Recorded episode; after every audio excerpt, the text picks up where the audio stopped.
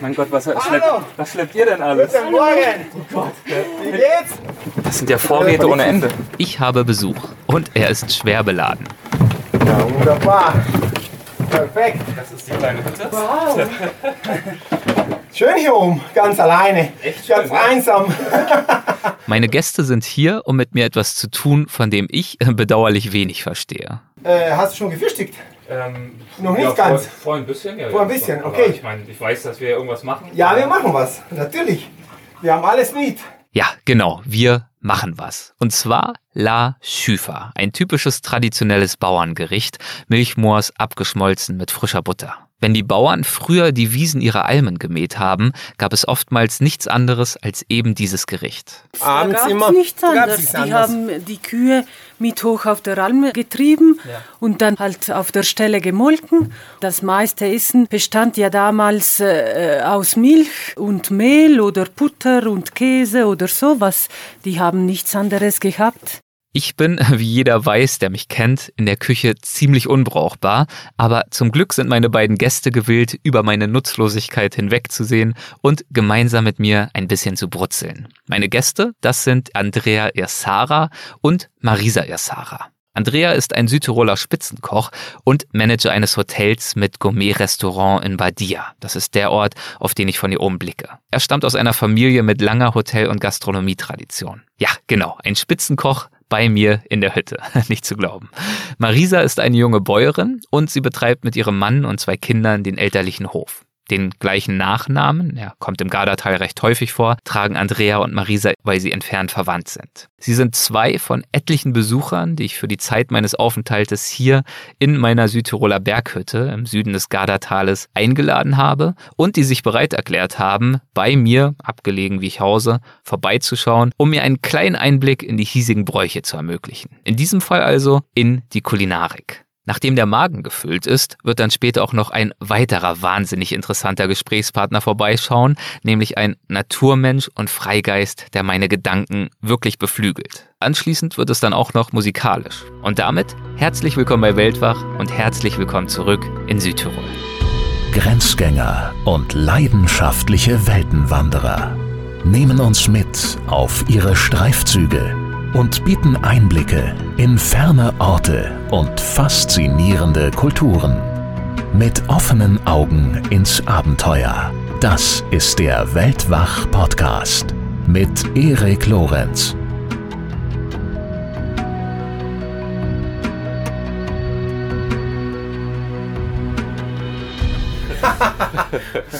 Andrea, Marisa, Marisa, Andrea, schön, dass ihr beiden da seid. Ihr seid ordentlich ins Schwitzen gekommen. Ihr musstet hier richtig hochschleppen und richtig euch einen abschuften gerade, oder? Ja, erstmal Bunde in ladinischer Sprache. Heute reden wir mal Ladinisch. Ah ja, bitte. Ja, weil wir sind authentisch und äh, Ja. das musst du halt lernen oder irgendwo mit Dr. Du- Google ausfindig machen, was das heißt. Nein, nein, Mach kein Thema. schnell. Kein Thema. So, ja, wir sind gerne hochgelaufen heute. Es ist ein wunderschöner Tag heute, also Sonne ist da und natürlich äh, mit Marisa zusammen äh, ist der Weg leichter, weil sie ist ja eine Jägerin auch, aus als eine Bäuerin und äh, sie ist gewöhnt, auf den Bergen zu laufen und äh, äh, schon, schon, das stimmt schon, das stimmt schon, ja. Nicht so bescheiden. Und äh, natürlich, wenn man in einer solchen Lage oder auf einer solchen Alm auch laufen kann äh, und ein bisschen von der Arbeit wegkommt, das macht natürlich auch immer Spaß und äh, es ist eine Freude für uns, dass wir da sein dürfen. Muss ich jetzt kein schlechtes Gewissen haben, euch hier hochgebeten zu haben. Überhaupt nicht, überhaupt nicht. Genug Smalltalk. Jetzt tritt der Küchenchef in Andrea in Aktion. Also ich würde mal vorschlagen, Marisa, du holst jetzt mal Wasser, und ich mache ein bisschen Feuer da. Dann können wir was aufstellen und etwas kochen auch für unser Frühstück heute. Wir machen eine Jüfa. Ja. Das ist so ein Was haben wir denn vor? Genau. Einen typischen Gericht, also typisches Gericht hier von unserem Tal. Ja. Normalerweise ist so eine halb gesalzene, süße Speise. Wurde auch ganz früh in der Früh als Frühstück gegessen, aber viel mehr jetzt in letzter Zeit als Abendessen. Wir machen das oft daheim mit den Kindern. Wird das in der großen Pfanne gemacht. Ich habe noch eine große Eisenpfanne von der Oma mit und das ist einfach, das muss so sein, weil äh, durch diesen, das ist so einen, einen warmen äh, Mousse sozusagen und äh, das braucht einfach so eine Stahlpfanne, weil es einfach anders schmeckt. Und es wird einfach normalerweise... Ähnlich wie auch beim Kaiserschmarrn habe ich genau, schon gelernt. Genau, genau, wie beim Kaiserschmarrn. Und das wird einfach normalerweise ermittelt, auf den Tisch hingestellt ohne Teller, ohne nichts. Alle kriegen einen Löffel und aus der Pfanne wird's gegessen. Und äh, das wollen wir einfach heute machen und probieren. Und natürlich Marisa, die wird Butter machen heute bei uns Ja. hier. Und das ist super, würde ich sagen. Wir haben eine frische Butter da. Ja. Und äh, Marisa ist ja eine leidenschaftliche Bäuerin und Ja. das kann sie gut. Und äh, alles Naturprodukte bei ihr daheim, beim Haus herum, gibt alles. Ja. Und Kühe und äh, Hennen und Eier, alles, Mögliche, alles ja. Mögliche, was Ja. man haben kann, hat sie. Und äh, ehrlich gesagt, auch für unser Restaurant und unser Betrieb arbeite ich ganz viel mit Marisa zusammen, weil sie einfach die Top-Produkte hat. Dann wollen wir das Ding jetzt mal ans Laufen bringen, ne? dann, dann probieren wir es mal. Ja. Andrea wendet sich meinem Holzofen in der Küche zu und beginnt Holzscheite hineinzulegen. Bist du geübt mit solchen alten Öfen? Ja, sind wir. Ja, okay. Bei der Oma daheim, da gibt es noch so einen Ofen. Genau, ich kenne das auch von meinen Großeltern. Ja, ist aber schon lange her. Genau, Ich habe genau. hier gestern schon ordentlich die Hütte in Rauch gesetzt, als Ach ich so, versucht habe, ja. das in Gang zu bringen. Ja, das kann leicht passieren, ja, ja, wenn man nicht dran gewöhnt ist. Schauen wir mal, Leute, hoffentlich klappt's, weil das ist auch was Neues für uns. Ja. Jeder Ofen ist anders. Ja. Andrea befeuert den Ofen und beginnt Geschirr und allerhand Zutaten aus seinem Rucksack und einer Kiste herauszuholen, die er mit Marisa hochgeschleppt hat. So, perfekt. Außerdem haben sie eine ziemlich schwere Box aus massivem Holz mitgebracht, hübsch angemalt, mit einer Kurbel an der Seite. Das ist eine Kübelmaschine, nennen wir die. Extra zum Butter machen. Da kommt dann die saure Sahne äh, Sahne rein und da wird immer gedreht, gedreht, bis die Butter äh, daraus wird. Um sozusagen umzurühren. Ja, Ja, genau, genau, genau, aufzuschlagen. ja, aufzuschlagen. Genau, das ist unsere Panja. Wir heißen Panja. sie Panja. Ja. Eine, eine simple, einfache Methode. Ja, aber Da haben wir wunderbar. keinen Strom. Da haben wir, das haben wir nicht hier, deswegen haben wir gesagt, das müssen wir jetzt hochtragen. Auf die alte hergebrachte Art genau, genau. Und so bricht in meiner eben noch so stillen Hütte emsiges Gewusel aus. Andrea legt in der Küche los und füllt etwas Milch in seine Eisenpfanne. Jetzt setzen wir mal die Milch auf, so langsam, dass sie lauwarm wird in der Zwischenzeit. Während wir warten, bis sie sich erhitzt, frage ich Marisa, was für sie gute Südtiroler Küche ausmacht. Und man merkt, sie ist Bäuerin aus Leidenschaft. Für mich ist es einfach wichtig äh, zu wissen, woher die Produkte kommen, also was man selber hat und äh, selber produziert. Das ist einfach das Schönste. Das gibt äh, die Freude dazu, das zu machen, was Freude macht und auf dem Tisch zu legen, was man selber produziert, das ist einfach das Schönste, was es gibt. Klar hat man viel Arbeit, aber man kann es genießen. Jeden Tag passiert was Neues, man sieht was Neues in den Feldern, in den Gärten und bei den Tieren sowieso. Aber danach hat man halt die Freude dazu, das zu präsentieren, was man selber geleistet hat. Ja, das ist schon schön. Wie ist es dazu gekommen, dass du einen Hof hast? Ist der von deinen Eltern? Ja, der war von meinen Eltern, äh, den habe ich geerbt. Als mein Vater äh, verstorben ist, habe ich dann weitergemacht. Jetzt sind es äh, mittlerweile zwölf Jahre. Wie arbeitet ihr beide zusammen? Wir haben ein Gourmet-Restaurant und äh, unsere Zusammenarbeit mit Marisa ist ziemlich groß, denn äh, wie sie schon gesagt hat und erwähnt hat, also die Produkte, was sie produziert, haben wir auch den Glück zu bekommen und natürlich äh, diese Nachhaltigkeit und äh, einfach äh, dieses einfache Kochen und das bodenständige Kochen, was uns unsere Vorfahren gelernt haben, das haben wir in den letzten Jahren ganz viel zurückgeholt. Wir sind äh, von der Gänseleber weg, wir sind von äh, Hummer weg, wir sind einfach wieder in der Natur eingestiegen, weil ich, ich war ziemlich viel herum in der Welt, auch beim Kochen und zum Lernen. Und ich muss ehrlich sagen, ich bin zurück und habe gesagt, so, das ist meins, das ist meine Heimat, das ist mein Gebiet und mit dem koche ich. Natürlich meine große äh, Leidenschaft ans Kochen hat mir da auch dorthin gebracht. Und Glück, was ich auch im Leben bis jetzt gehabt habe, dass die Oma eine super Köchin war, mein Papa war ein Koch. Und ich, ich habe es einfach so schon in der Wiege, ja, sozusagen im Blut bekommen, also diese, dieses Arbeiten in der Küche und am Ende des Tages, wenn du mit diesen Naturprodukten kochst, es ist es nie jeden Tag gleich. Also es ist jeden Tag anders, weil man muss auch viel improvisieren können, weil heute vielleicht äh, denkst, okay, ich mache eine Ravioli mit Ricotta und dann rufe ich Marisa an oder einen anderen Kollegen, was auch uns die Produkte liefern und sagen, ich habe keine, keine Ricotta heute, dann mache ich dann, dann muss ich umändern, dann muss ich improvisieren, dann muss ich etwas anders erdenken und etwas anders machen. Und das ist ja das Schöne an unserem Kochberuf auch, nicht? Ja. Weil einfach auch Kreativität. Kreativität ja. und es ist nicht jeden Tag gleich. Zumal ja auch diese handgemachten Produkte nicht immer gleich sind. Ne? Also ja, genau. selbst wenn es sie gibt, wenn sie verfügbar sind. Genau. Dadurch, dass äh, es eben nicht irgendwie standardisiert von Maschinen hergestellt wird, wird sich das sicherlich auch, weiß ich nicht, nach Wetter, nach Saison und so weiter unterscheiden, genau. wie die einzelnen Produkte genau ja. schmecken. Ja, genau. Das nebenbei. Und es ist auch sozusagen, dadurch, dass wir auch viel mit der Natur arbeiten, also mit wilden äh, Kräutern und, und, und, was uns die Natur so bietet und uns der Herrgott geschaffen hat, ist das auch anders, weil wenn ich jetzt mal drei, vier Regentage habe, da kann ich auch nicht raus im Wald und, und in den Wiesen zum Pflücken. Das geht nicht. Und äh, speziell. Gehört das für dich mit zu deinem Job? Wirklich rausgehen in den Wald und selbst sammeln? Unsere ganze Küchenbrigade, die ist so eingestimmt und äh, jeden Tag ist ein anderer dran und der geht raus. Ein ganz, ganz groß, großer Glück, was ich noch habe, das ist die eine Tante, was ich habe, das ist eine Kräuterhexe und die in der Früh steht um fünf auf und macht seine Runde im Wald, also mehr als Spaziergang, aber wir haben um sieben in der Früh, wenn wir in der Küche gekommen, haben wir schon frisches Zeug am Boah. Tisch. Aber bei den Gästen die Akzeptanz für die Arbeit mit Naturprodukten zu schaffen, das war nicht immer leicht. Wir haben ziemlich lange daran gearbeitet, in den letzten Jahren auch an unseren Gästen das beizubringen, das, und zu sagen, heute habe ich es nicht. Du bist vor einer Woche da gewesen bei mir essen, du wolltest zurück und wolltest nochmal essen. Ich hab's heute. Den Lamm habe ich heute nicht, weil der Bauer das nicht zur Verfügung hatte. Deswegen wird bei uns auch ständig das Menü gewechselt in, im Restaurant. Und äh, es ist sicherlich eine große Arbeit. Im Sommer ist für uns die Hochsaison. Mhm. Natürlich gästemäßig ist der Winter die Hochsaison, aber für arbeitsmäßig ist im Sommer, weil wir einfach im Sommer alles zusammenpflücken müssen, was wir zum Überwintern brauchen. Mhm. Und das ist nämlich unsere Nachhaltigkeit, Mentalität, weil einfach saisonell kochen. Bei uns gibt es im Sommer keine Orangen, weil wir einfach keine, keine Orangenzeit haben. Ja, ja. Aus. Ganz einfach. Und speziell heutzutage, wir, wir müssen etwas uns, für unsere Natur auch machen. Und äh, diese Nachhaltigkeit äh, ist einfach in unserem Blut drin. Und äh, es sind immer, immer mehr Leute, was, sagen wir so, in dieser Richtung ziehen. Gott sei Dank, muss ich sagen. Und deswegen haben wir auch großen Erfolg mit dieser Arbeit. Und das macht natürlich Spaß. Parallel hat Marisa mit der Vorbereitung der Kübelmaschine begonnen und die frische Sahne, die sie mitgebracht hat, hineingeschüttet. Dann geht's los. Jetzt passiert hier alles gleichzeitig. Alle, alle mit beim Drehen. Ja. Schau mal, was für eine dicke Sahne das die Marisa hat.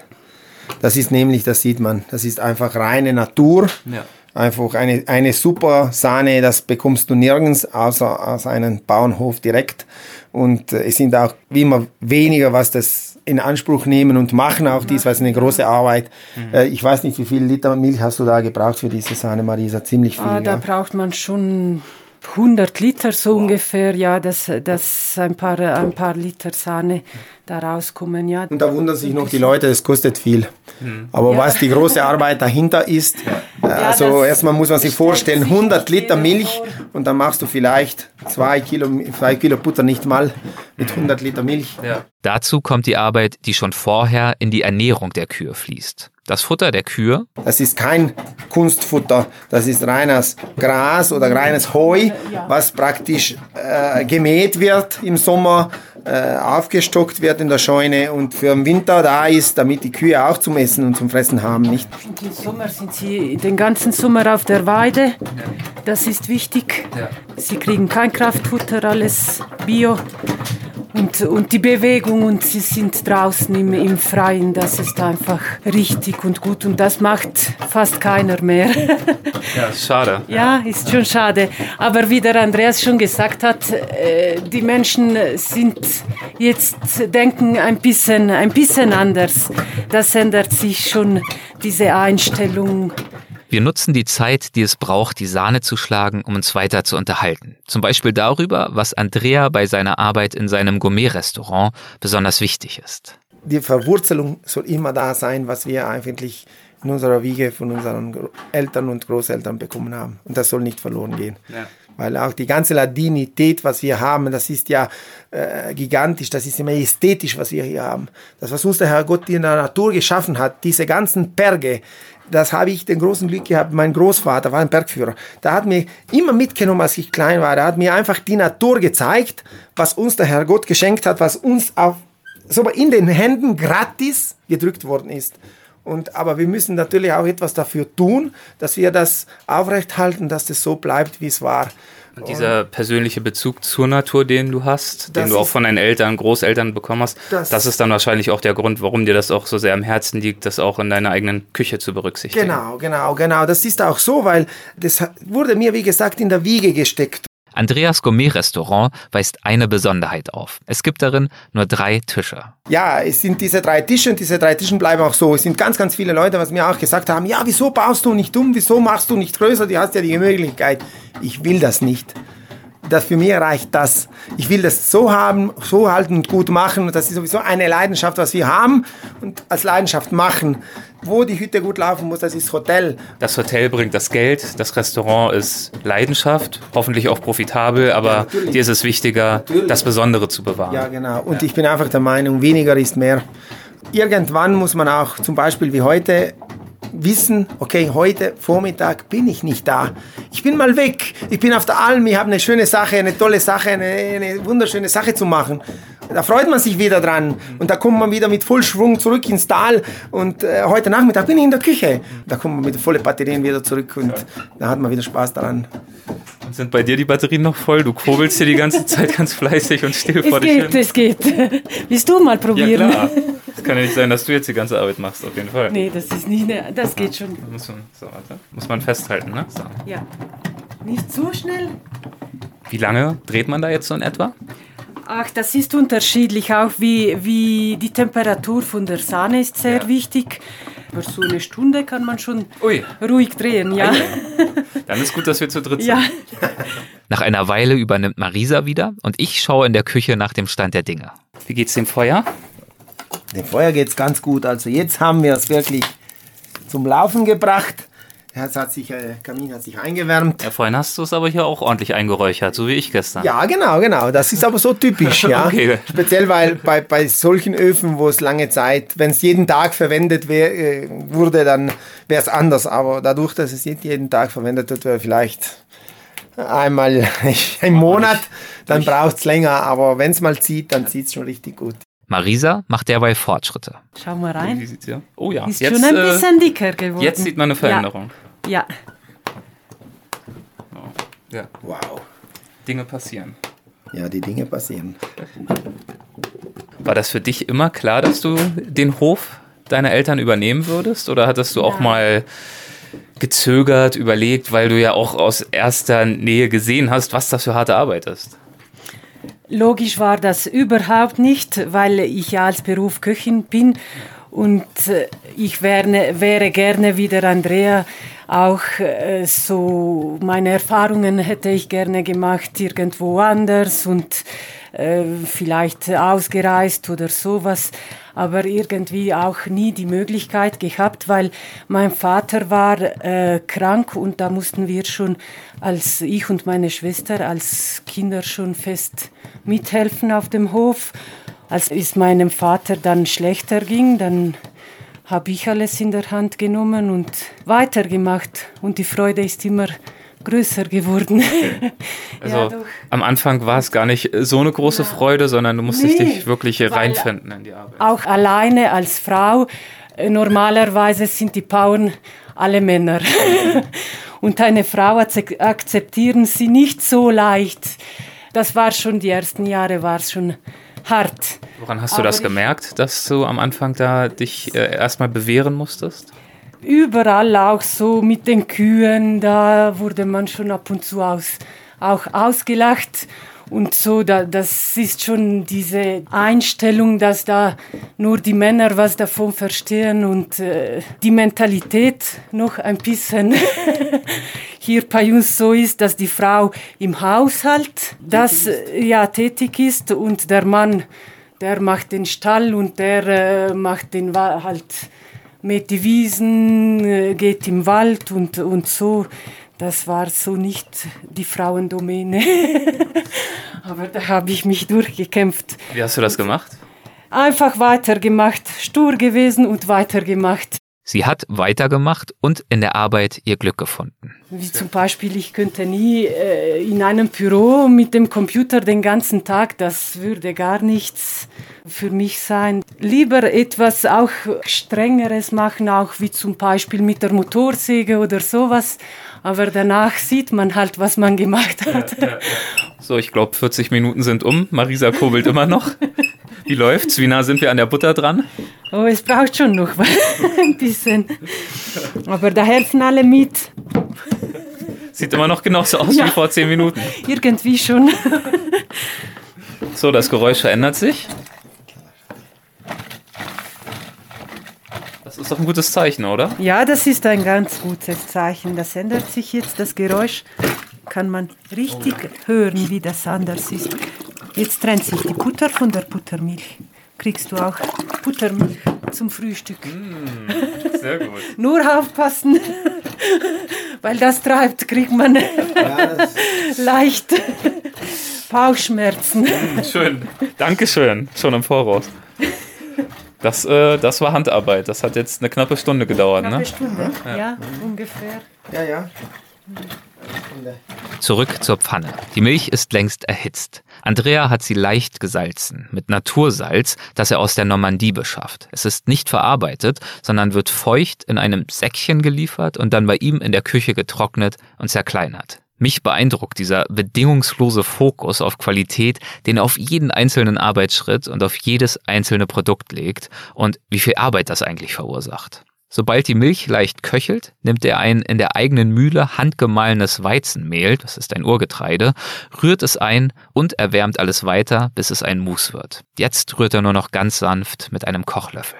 Es brennt leicht an an der Pfanne, aber das ist ja diese, dieses Merkmal von dieser Schüfer weil danach, wenn wir diese Schüfer essen, oben haben wir den weißen Brei und unten haben wir die Kruste. Und das wird so mit dem Löffel dann rausgekratzt und mitgegessen, weil es bringt einen guten Geschmack rein. Und eine schöne Textur dann auch. Genau, und eine schöne Textur. Und dann natürlich zum Schluss, zum Verfeinern, haben wir ja diese frische Butter von der Marisa. Und das wird dann noch äh, braun gebräunt, äh, also braune Butter gemacht und dann drüber getan. Und zum Schluss auch noch ein bisschen Schüttelbrot das ist so das Übliche, was so gemacht worden ist. Einfach so Brückchen drauf gestreut. Ja, toll. Und du wäschst jetzt äh, die Butter ja, an unserer. Quelle. Ja, ja, wie das so früher gemacht wurde. Marisa trennt die Butter von der Buttermilch und wäscht sie zwei bis dreimal mit kaltem Wasser aus, also sie, die Butter, um den säuerlichen Geschmack der Buttermilch zu entfernen. Die Butter wird dann in eine Holzform gepresst und das geht besonders gut, weil die kalte Temperatur des Wassers sie fester macht und fertig ist sie. Mal kosten? Ja. Mmh. Ganz ja, aromatisch und mh. Hm. ganz einen anderen Geschmack ja. als die gekaufte Butter, klar. Wow. Butter aus der Sahne von gesunden, glücklichen Kühen mit Muskelkraft ohne Strom geschlagen, jetzt mit frischem Bergquellwasser abgewaschen und das alles auch noch in dieser Umgebung hier. Das ist schon echt toll. Dir als Koch geht dir da das Herz auf, wenn du siehst, wie so ein hervorragendes Produkt, wie diese Butter hier kreiert wird, in der Bergwelt, auf der Wiese, an der Quelle. Schon alleine das Umfeld, die Natur hier herum, macht das Herz auf. Und natürlich, wenn man sowas sieht, mit Handarbeit und mit so viel Mühe und so viel Arbeit dahinter, dann steigt es noch höher. Ja. Ich glaube, etwas Besseres könnte man sich nicht vorstellen. Auf fast 2000 Meter eine Butter herstellen und das direkt dann verkochen. Also das ist Natur pur. Andrea holt sich etwas Butter, um sie zu erhitzen und auf die Schüfer zu geben. Jetzt haben wir alles beisammen, was wir brauchen. Während die Butter brutzelt, zerbröselt Andrea das Schüttelbrot. Milch ist frisch von heute ja. gemolken worden. Mehl haben wir das eigene Haus gemahlen. Butter haben wir, was jetzt die Marisa gemacht haben. Ich glaube, es kann wirklich nicht mehr viel fehlen. Wir haben wirklich alles da, was wir uns so vorstellen könnten, obwohl wir auf einer Alm sind und natürlich nicht alles so leicht ist, äh, wie wenn man daheim ist, in der Küche ist. Aber das Urige, das macht's. Und unsere Vorfahren, die haben auch groß gezaubert und hochgekocht und aufgetaucht mit, mit wenig, wenigen Mitteln, mit ganz ja. wenigen Mitteln. Und äh, wir versuchen das auch so mittlerweile zu machen. Äh, es gelingt. Jetzt probieren wir es einmal, dann bist du dran und musst uns sagen, ob es schmeckt oder nicht. ja, dann äh, probieren wir das mal, oder? Ja, bitte. Schieß los. Einfach so ein bisschen was Ja, abkratzen. aber man muss alles mitnehmen. Also schön, schön ziehen, weil das, was drunter klebt, das muss auch drauf sein. Genau. Ich löffle das Mousse aus der Pfanne und achte darauf, auch die dünne, angebrannte Schicht von der Pfanne zu kratzen, denn sie verleiht dem Gericht zusätzlichen Geschmack. Es ist köstlich. Das ja, Im Prinzip ganz, ganz hm. simples Gericht. Ja. So diese, diese braune Kruste, Kruste das, das, ist, immer das, das ist immer das Beste. Von der Metallpfanne, ja. ja. Genau, genau. Ganz, ganz lecker und das war vor allem toll, auch den Prozess mitzuerleben, hin zu einem solchen Gericht. Vielen, vielen Dank, dass ihr euch die Zeit dafür nehmt. Das ist für danke uns, euch. Äh, danke euch und, und das ist für uns auch eine Gelegenheit gewesen. Ja. Das war wirklich eine... Ein toller Vormittag. Ja. Toller Vormittag und Mit ordentlich Geschleppe, um hier überhaupt hochzukommen für euch. Das ist überhaupt kein Thema, das machen wir ja gerne. Äh, es ist einfach schön, weil was uns gegeben worden ist, ist, das ist ja sensationell und einfach so großartig in jeder Hinsicht hin, was der Herrgott uns geschenkt hat und alles, was uns unsere Vorfahren so uns in die Wiege gegeben haben. Und ich glaube, das muss man nur äh, zum Schätzen bringen und deswegen glaube ich, sind wir auf der auf den richtigen Weg wieder hin und äh, einfach aufrecht halten unsere, unsere Ladinität und unsere äh, Kultur hier im Land Südtirol, einfach, dass es nicht verloren geht. Ja. Diese Ladinität, die Andrea da anspricht, werden wir später in dieser Folge noch etwas ausführlicher beleuchten. Jetzt verabschiede ich mich erst einmal von Marisa und ihm und danke Ihnen für den schönen Vormittag. Eine kleine kulinarische Reise mit einem einfachen Gericht in meiner einfachen Hütte und äh, ja, ich mag diese Simplizität, verbunden mit der tiefen Verwurzelung in der lokalen Kulturgeschichte.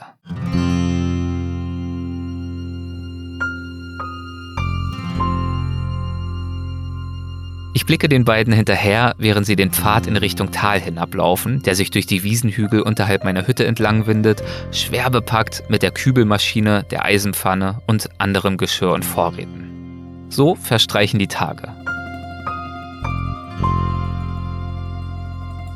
In einem steten Rhythmus aus Tag und Nacht, Licht und Dunkelheit, Wärme und Kälte, Aktivität und Stille, Einsamkeit und Begegnung.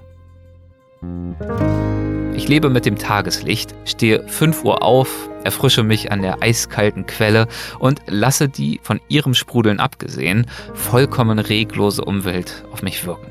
Kein fernes Geschnatter, keine Musik, nur mein eigener Atem und ich, während ich auf der Holzbank in der Wohnstube sitze und gelegentlich eine ferne Kirchenglocke aus dem Tal. In diesem immer wiederkehrenden Rhythmus kann ich gar nicht anders, als zu entschleunigen und nicht nur meinen eigenen Bewegungsradius zu verringern, sondern auch die Hast meiner Gedanken. Und wenn ich dann nach Stunden des Alleinseins doch wieder auf jemanden treffe, bin ich viel präsenter, viel aufnahmefähiger, weil jede einzelne Begegnung eine ganz andere Bedeutung hat. So wie die mit Mikil Costa. In der stillen Landschaft höre ich seine Schritte, die zu mir heraufhallen, schon von weitem. Bestimmt 10, 15 Minuten, bevor er die Hütte erreicht. Bald sehe ich ihn dann auch und beobachte ihn durchs Fenster dabei, wie er, der 60-Jährige immerhin, die steile Bergwiese hochrennt. Und ich meine wirklich rennt. Und zwar barfuß. Schuhe trägt er also nicht, dafür aber, diese Details identifiziere ich dann zum Teil später, einen braunen Hut mit Hutband, ein rotes, elegantes Seidentuch, ein kariertes Hemd, auf dessen Brusttasche Winnie the Pooh aufgestickt ist, aus der dann wiederum bunte Bleistifte herausluken und eine beige Stoffhose, ebenfalls mit Bestickung. Er sieht ein wenig wie ein farbenfroher Paradiesvogel aus, der aber nicht als Exot daherkommt, sondern dessen Erscheinung sich wunderbar in diese Umgebung einfügt. Ganz so, als gehöre er genauso zu ihr wie die Bäume und die Bäche. Okay, das war jetzt etwas kitschig, aber so erscheint es mir nun einmal, während er sich nähert.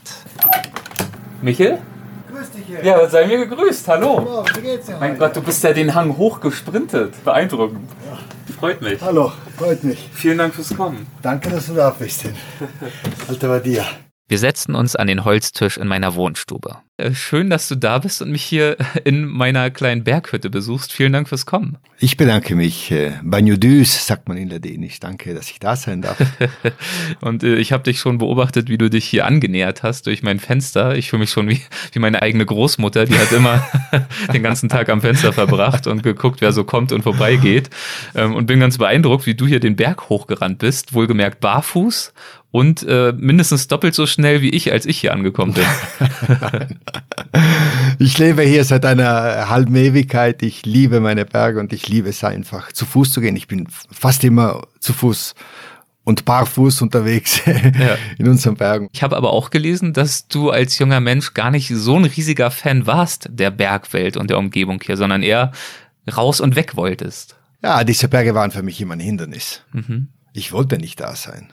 Michiel wollte nicht hier sein. Er empfand in seiner Kindheit und vor allem in seiner Jugend, er sei hier gefangen. Er verpasse einen großen Teil der Welt. Die Welt, das waren für ihn London, San Francisco, LA, Hamburg und so weiter und so fort. Hier in den Bergen war ihm zu wenig los. Er liebte die Punkrock-Szene und seine Idole waren die Sex Pistols. Eigentlich wollte er sogar selbst Musiker werden, aber er war zu faul, um diesen Traum zu verwirklichen. Wenn er an den Dolomiten unterwegs war, dann heizte er in seinem gelben Porsche oder auch per Motorrad die Bergpässe hoch. Er war radikal und rebellisch und fand sich hier in seiner Heimat nicht zurecht seine heutige Liebe zu den Bergen und seine frühere Abneigung. Das ist nur der erste scheinbare Widerspruch von vielen, die ihn interessant machen. Mikil ist wirklich ein bemerkenswerter Mensch, der scheinbar alles, was er angeht, auf eine radikale Weise tut. Er ist Touristiker, hat mehrere High-End-Hotels, allen voran La Perla im Südtiroler Ort Corvara.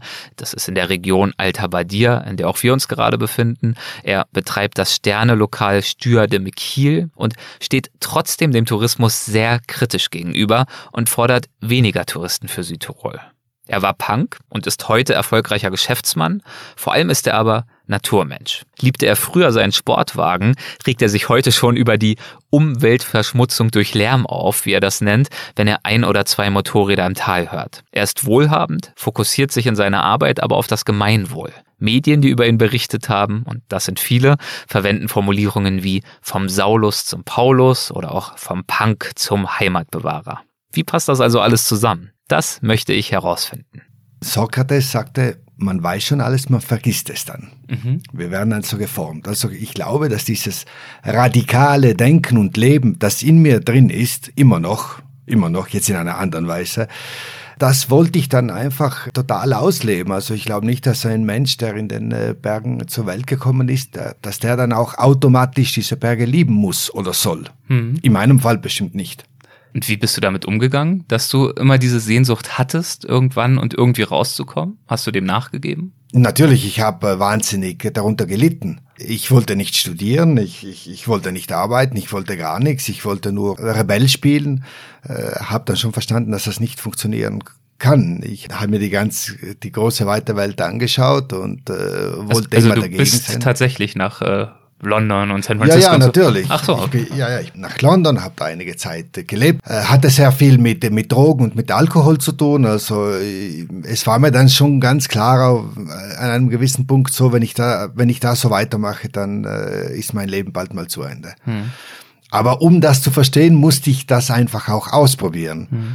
Eine folgenschwere Begegnung sollte Mikils Leben in eine neue Richtung stoßen. Er lernte einen großen Tee- und Weinexperten kennen, der ihm eine neue Welt eröffnete. Er vermittelte ihm, mal banal formuliert, dass dem bewussten Konsum hochwertiger Spirituosen und anderer Delikatessen viel mehr Genuss innewohnt, als darin, gedankenlos große Mengen Whisky in sich reinzuschütten. Mikil rief, nach Jahren des Lebens und Treibenlassens und Feierns als Punk in London, San Francisco und anderen Orten, er rief seinen Vater an und verkündete, er wolle nun ein Gourmet-Restaurant eröffnen. Der Vater sagte, mach was immer du willst, aber komm nur endlich mal heim. Er machte dann eine Stube im Familienhotel für McKeels Idee frei und richtete sie mit einer hochwertigen historischen Garnitur ein, die er von einem alten Bauernhof abkaufte. McKeel engagierte einen Koch und legte los. In den ersten vier Wintermonaten war das Restaurant allerdings ein totaler Flop. Es kam einfach niemand. Es kamen keine Menschen. Mein Vater sagte mir nach der Saison so, das war bestimmt eine gute Idee, hat aber nicht funktioniert. Mhm. Was machen wir jetzt mit dir? Da sage ich, ja, ich weiß, äh, lieber Dad, ich weiß, was ich falsch gemacht habe. Wir müssen im Weinkeller investieren. Ich brauche wichtigere Weine. Da sagt er, du spinnst total. Das, spinnst, das kann nicht funktionieren. Genau die falsche Idee. Genau die falsche Idee. Er hat mir fünf Millionen Lire damals ähm, geliehen und hat gesagt, so, äh, das Geld will ich zurück. Du, was du willst, kauf deine Weine, was willst, aber das, das Geld will ich zurück. Und, so viel sei schon mal verraten, Mikils Vater bekam das Geld zurück. Heute besitzt Mikil zehntausende Flaschen anspruchsvoller Weine, eine der wertvollsten und bedeutendsten Weinsammlungen Südtirols. Manche sagen gar ganz Italiens. Okay, das heißt, äh, man merkt schon, du hast einen ziemlich äh, starken Lebenswandel durchgemacht. Was ich interessant finde, ich bin ja jetzt schon seit ein paar Tagen hier vor Ort und habe schon mit ein paar Leuten gesprochen. Und wann immer ich erwähnt habe, dass ich mich auch mit dir zusammensetzen würde und mit dir sprechen würde, war die Reaktion immer die gleiche. Der Michiel, das ist ein interessanter, das wird ein gutes Gespräch. Warum sagen die Leute das?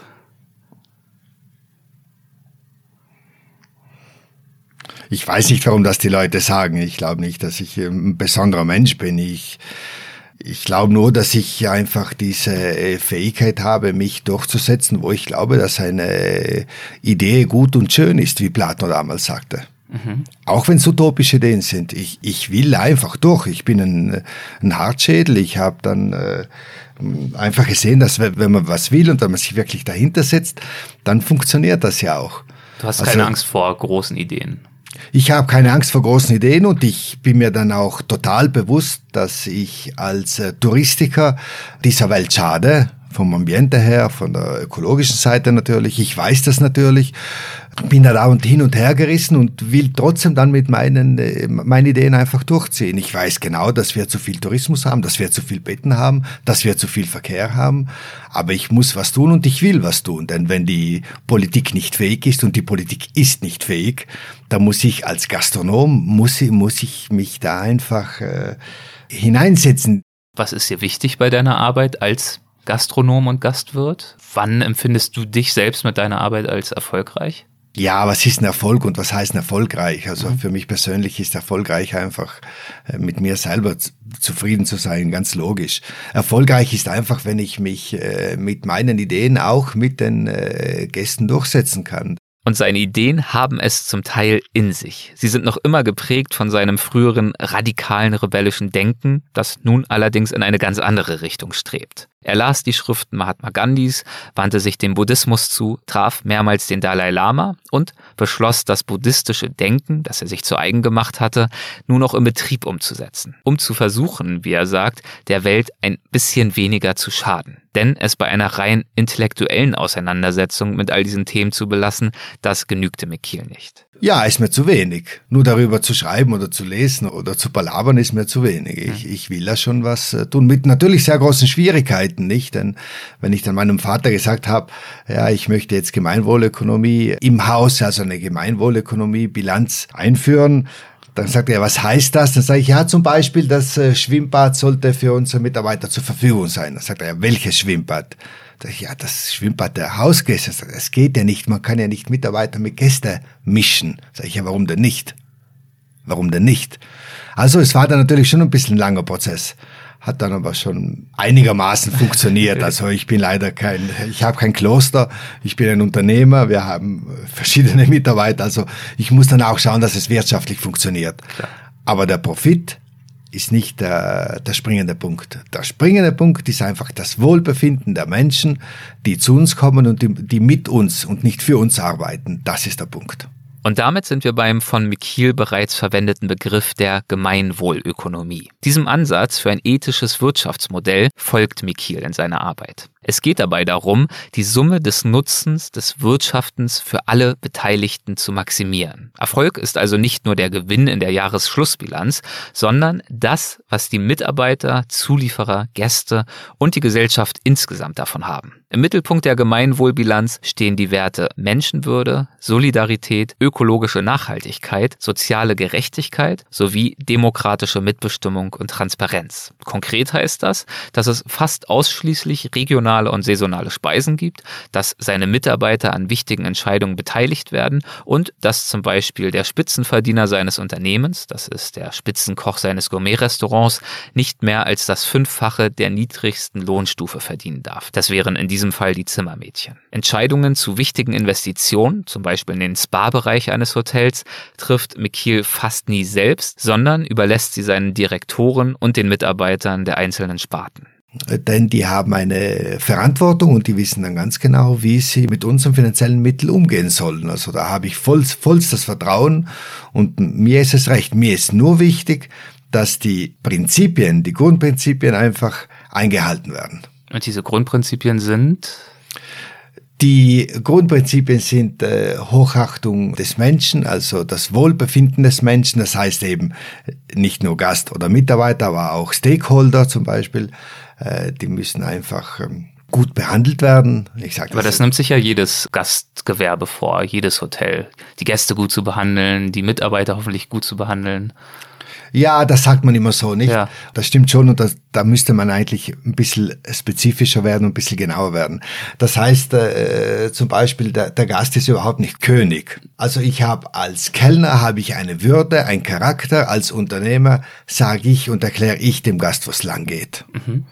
Und der muss dann einfach meine Grundprinzipien ich sage das nochmal, wenn die, wenn die gesund sind und wenn die wertvoll sind, dann muss er die einfach verfolgen. Sonst muss er sich ein, ein anderes Fünf-Sterne-Hotel aussuchen. Und es gibt genügend Fünf- und Vier- und Drei-Sterne-Hotels, die genauso gut sind wie, wie wir, die, die vielleicht auch besser sind, die einen größeren Saunabereich haben. Aber bei uns gibt es einfach bestimmte Produkte nicht. Hat das schon mal zu Irritation geführt bei Gästen, die das äh, nicht so richtig nachvollziehen äh, konnten, wenn sie dann zum Beispiel, habe ich gelesen, am Freitag bei Ihnen kein Fleisch bekommen können? Es führt dauernd zu Irritationen, ist mir ganz bewusst. Mhm. Ist mir aber total egal. ist, kann Ihnen das egal sein? Ist mir natürlich egal. Ist mir natürlich egal. Aber Sie leben ja davon, dass die Gäste auch gern kommen und wiederkommen. Ich lebe auch sehr gut davon. Mhm. Ich brauche aber kein Porsche mehr hatte ich meine, in meiner Jugendzeit, muss ich auch dazu sagen. Also äh, ich habe in, Wien, in einigen Jahren wie ein, wie ein Spinner gelebt, aber ich brauche bestimmt keine Villa am Gardasee. Also alles, was wir, was der, der Verdienst vom Betrieb geht dann wieder in den Betrieb rein. Also pri privat äh, wird dann, werden zum Beispiel die Dividenden innerhalb der Familie nicht ausgeschüttet. Mhm. Die werden nicht ausgeschüttet. Also ich brauche nicht eine Million Euro verdienen. Ich habe einen, einen Monatslohn und, und mir geht es gut und mehr brauche ich nicht dass er nicht mehr braucht und nicht mehr will, versetzt ihn auch in die Lage, sich seine Gäste auszusuchen. Er mag zum Beispiel, wie schon erwähnt, keine Motorradfahrer und weigert sich seit einiger Zeit, Motorradgruppen zu beherbergen oder zu verköstigen. Allein 2019 sind seinem Unternehmen dadurch 200.000 Euro entgangen. Was haben Sie gegen Motorradfahrer? Motorradfahrer sind eine Katastrophe in den Dolomiten. Also ich bin 20 Jahre lang Motorrad gefahren. Ich war in der Wüste mit dem Motorrad. Ich weiß, wie schön es ist, Motorrad zu fahren. Aber Motorradfahrer dürfen die Dolomiten nicht besuchen, denn die akustische Verschmutzung ist einfach enorm. Und ein Ferrari- und Lamborghini-Fahrer und ein Ducati-Fahrer, die, die sind einfach nicht langsam unterwegs. Und die müssen die Dolomiten vermeiden. Also die Dolomiten müssen ein, ein großer Naturpark werden nicht nur diese einzelnen Berge sollten UNESCO sein, aber das ganze Gebiet sollte eigentlich ein Weltnaturerbe sein. Und es dürfen nur die Menschen rein, äh, die sich dann auch benehmen, also keine Motorradfahrer. Das sind ja eigentlich äh, überraschende Worte, wenn man äh, bedenkt, dass wir vorhin über die Dolomiten gesprochen haben und Sie gesagt haben, damals als Jugendliche haben Sie die Berge vor allem als Hindernis wahrgenommen. Das klingt jetzt gerade so, als hätte sich das offenbar ein bisschen geändert. Was bedeuten Ihnen denn die Dolomiten heute? Ja, das hat sich geändert und das äh, ändert sich dauernd. Die Dolomiten sind jetzt einfach meine Welt. Also ich liebe sie. Ich bin ein sehr glücklicher Mensch. Ich weiß, wie viel Energie mir diese, diese Berge geben. Diese Berge bedeuten mir alles. Damit seinen Betrieb nach der Gemeinwohlökonomie auszurichten, hört Mikils Engagement nicht auf. Lehnte er sich früher mit bunten Haaren, lauten Motoren, Musik und Drogen gegen das System auf, setzt er sich heute für den Erhalt von Kultur und Almen ein. Er war jahrelang Präsident der Ladinischen Gemeinschaft, das ist die lokale Volksgruppe, und er legt sich regelmäßig öffentlichkeitswirksam mit Politikern an, denen er vorwirft, statt Ideen Zementblöcke zu subventionieren und visionslos und inkompetent kompetent zu agieren. Er erfand zudem einen Fahrradmarathon rund um die Seller-Gruppe und machte ihn als Präsident zu einer der wichtigsten Radveranstaltungen des Alpenraumes. Sie wurde so beliebt, dass sich, äh, freilich war das vor Covid, jährlich über 30.000 Interessenten anmeldeten bei weniger als 10.000 Startplätzen. Das ist äh, Mikil allerdings jetzt auch schon wieder zu viel. Es funktioniert sehr gut und natürlich sehr viele Übernachtungen. Zu viel Übernachtungen in Alta Badia. Hm. Das ja. heißt, wir müssen das Konzept überdenken und wir brauchen jetzt weniger Radfahrer, damit weniger Leute zu uns kommen. Sagt der Touristiker. Ganz genau. Außerdem gründet er 2017 die Costa Family Foundation, mit der Mikil, seine beiden Brüder und seine Mitarbeiter persönlich und finanziell drei bedürftige Dörfer unterstützen. Zwei davon in Afrika und eines durch die Vermittlung der Schwester des Dalai Lama in Tibet. Zusätzlich dazu, dass ich Mikil gerade bei den letzten Fragen schon wieder gesiezt habe, obwohl wir doch schon längst beim Du waren, entsteht im Laufe des Gesprächs in meiner Hütte noch zusätzliche Konfusion. Ah, hier läuft er hin und her. Ein Bauer hat begonnen, mit einem Handmähdrescher die Hänge zu mähen, die die Hütte umgeben. Seine Maschine ist zwar elektrisch betrieben, aber er schiebt sie dennoch per Hand über die steilen Hänge. Eine alte Dame geht ihm mit einer großen Hake hinterher und hakt das gemähte Gras zusammen. Anschließend fährt dann ein weiterer Herr mit einer Art überdimensioniertem Staubsauger darüber, saugt das Gras ein und sammelt es auf der Ladefläche seines Gefährts. Sobald diese voll ist, fährt er über den Schotterweg ins Tal und liefert das Gras irgendwo ab eine mühevolle Arbeit und leider schlechtes Timing. Wieder und wieder entfernt sich der Bauer mit dem geräuschvollen Mähdrescher und nähert sich wieder. Und wieder und wieder fahren Mikil und ich mit dem Gespräch fort, nur um erneut unterbrechen zu müssen. Jeder Mensch äh, soll einfach die Courage haben, die Sachen zu sagen, äh, wie sie sind. Natürlich immer, immer delikat und immer mit Freundlichkeit. Also mit großem Respekt natürlich. Eckst du damit, dass du diese Courage hast und auch nach ihr handelst, eckst du damit an? Ja, ich habe da große Schwierigkeiten mit mir selber und auch mit den, mit den Menschen. Also ich bin, ich, ich, ich bin kein geliebter Mensch, ich weiß es genau. Ich bin absolut kein geliebter Mensch im Tale. Was, warum? Was sind das für Schwierigkeiten? Ja, jedes Mal, wenn ich etwas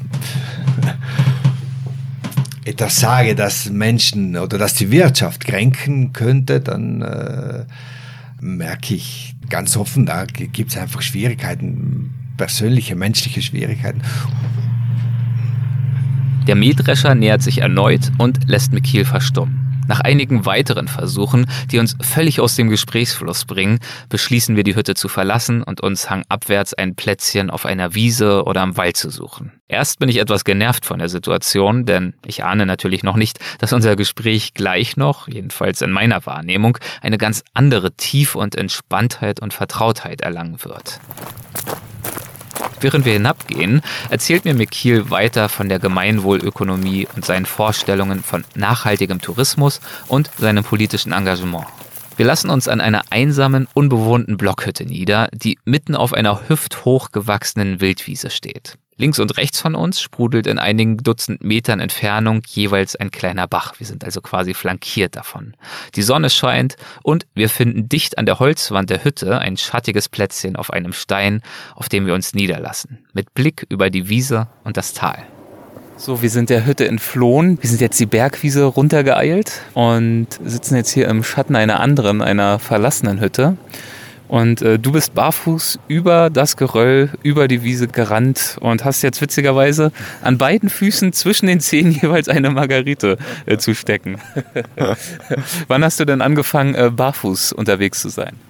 Seit immer schon. Das hängt wahrscheinlich mit, äh, mit dem zusammen, dass meine Mami, die ist inzwischen also 36 geboren, die ist 85 Jahre alt, die geht immer noch zu Fuß. Also die, die ist den ganzen äh, Sommer über im Hotel barfuß unterwegs, das heißt innen und aus dem Hotel. Ja. Also als, als Kinder sind wir immer schon äh, barfuß gegangen.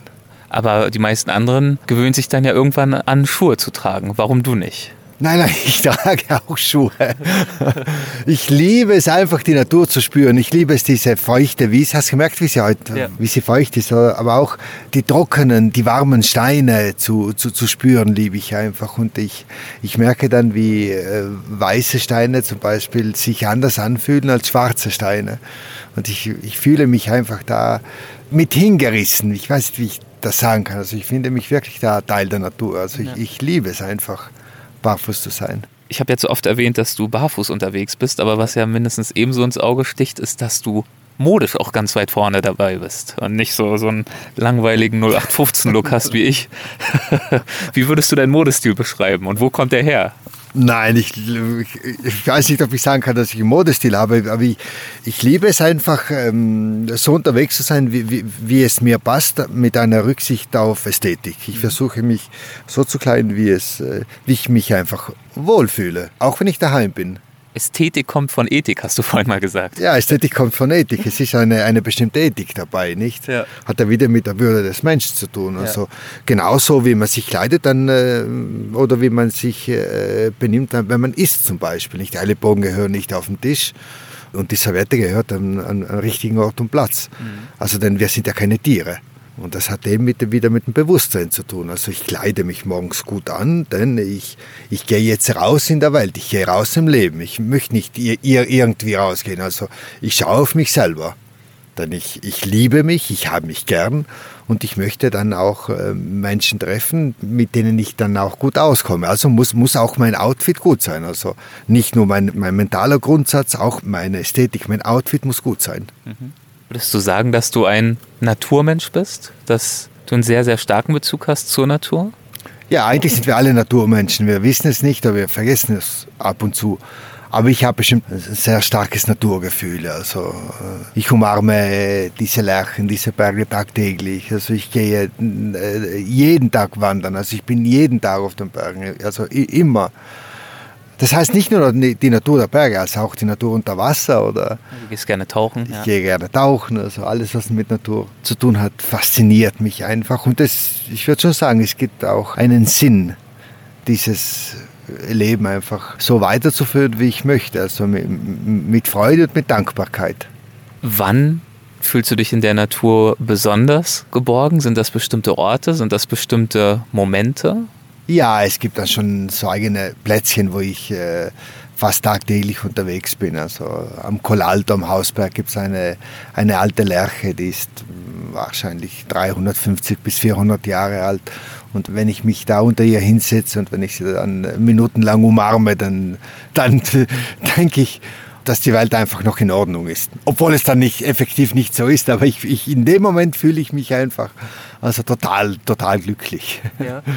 Also du umarmst sie dann tatsächlich auch? Ja, ja, natürlich. Ich, ja. ich umarme sie, ich spreche mit ihr und sie spricht mit mir. Sie hat mir sehr viel zu sagen.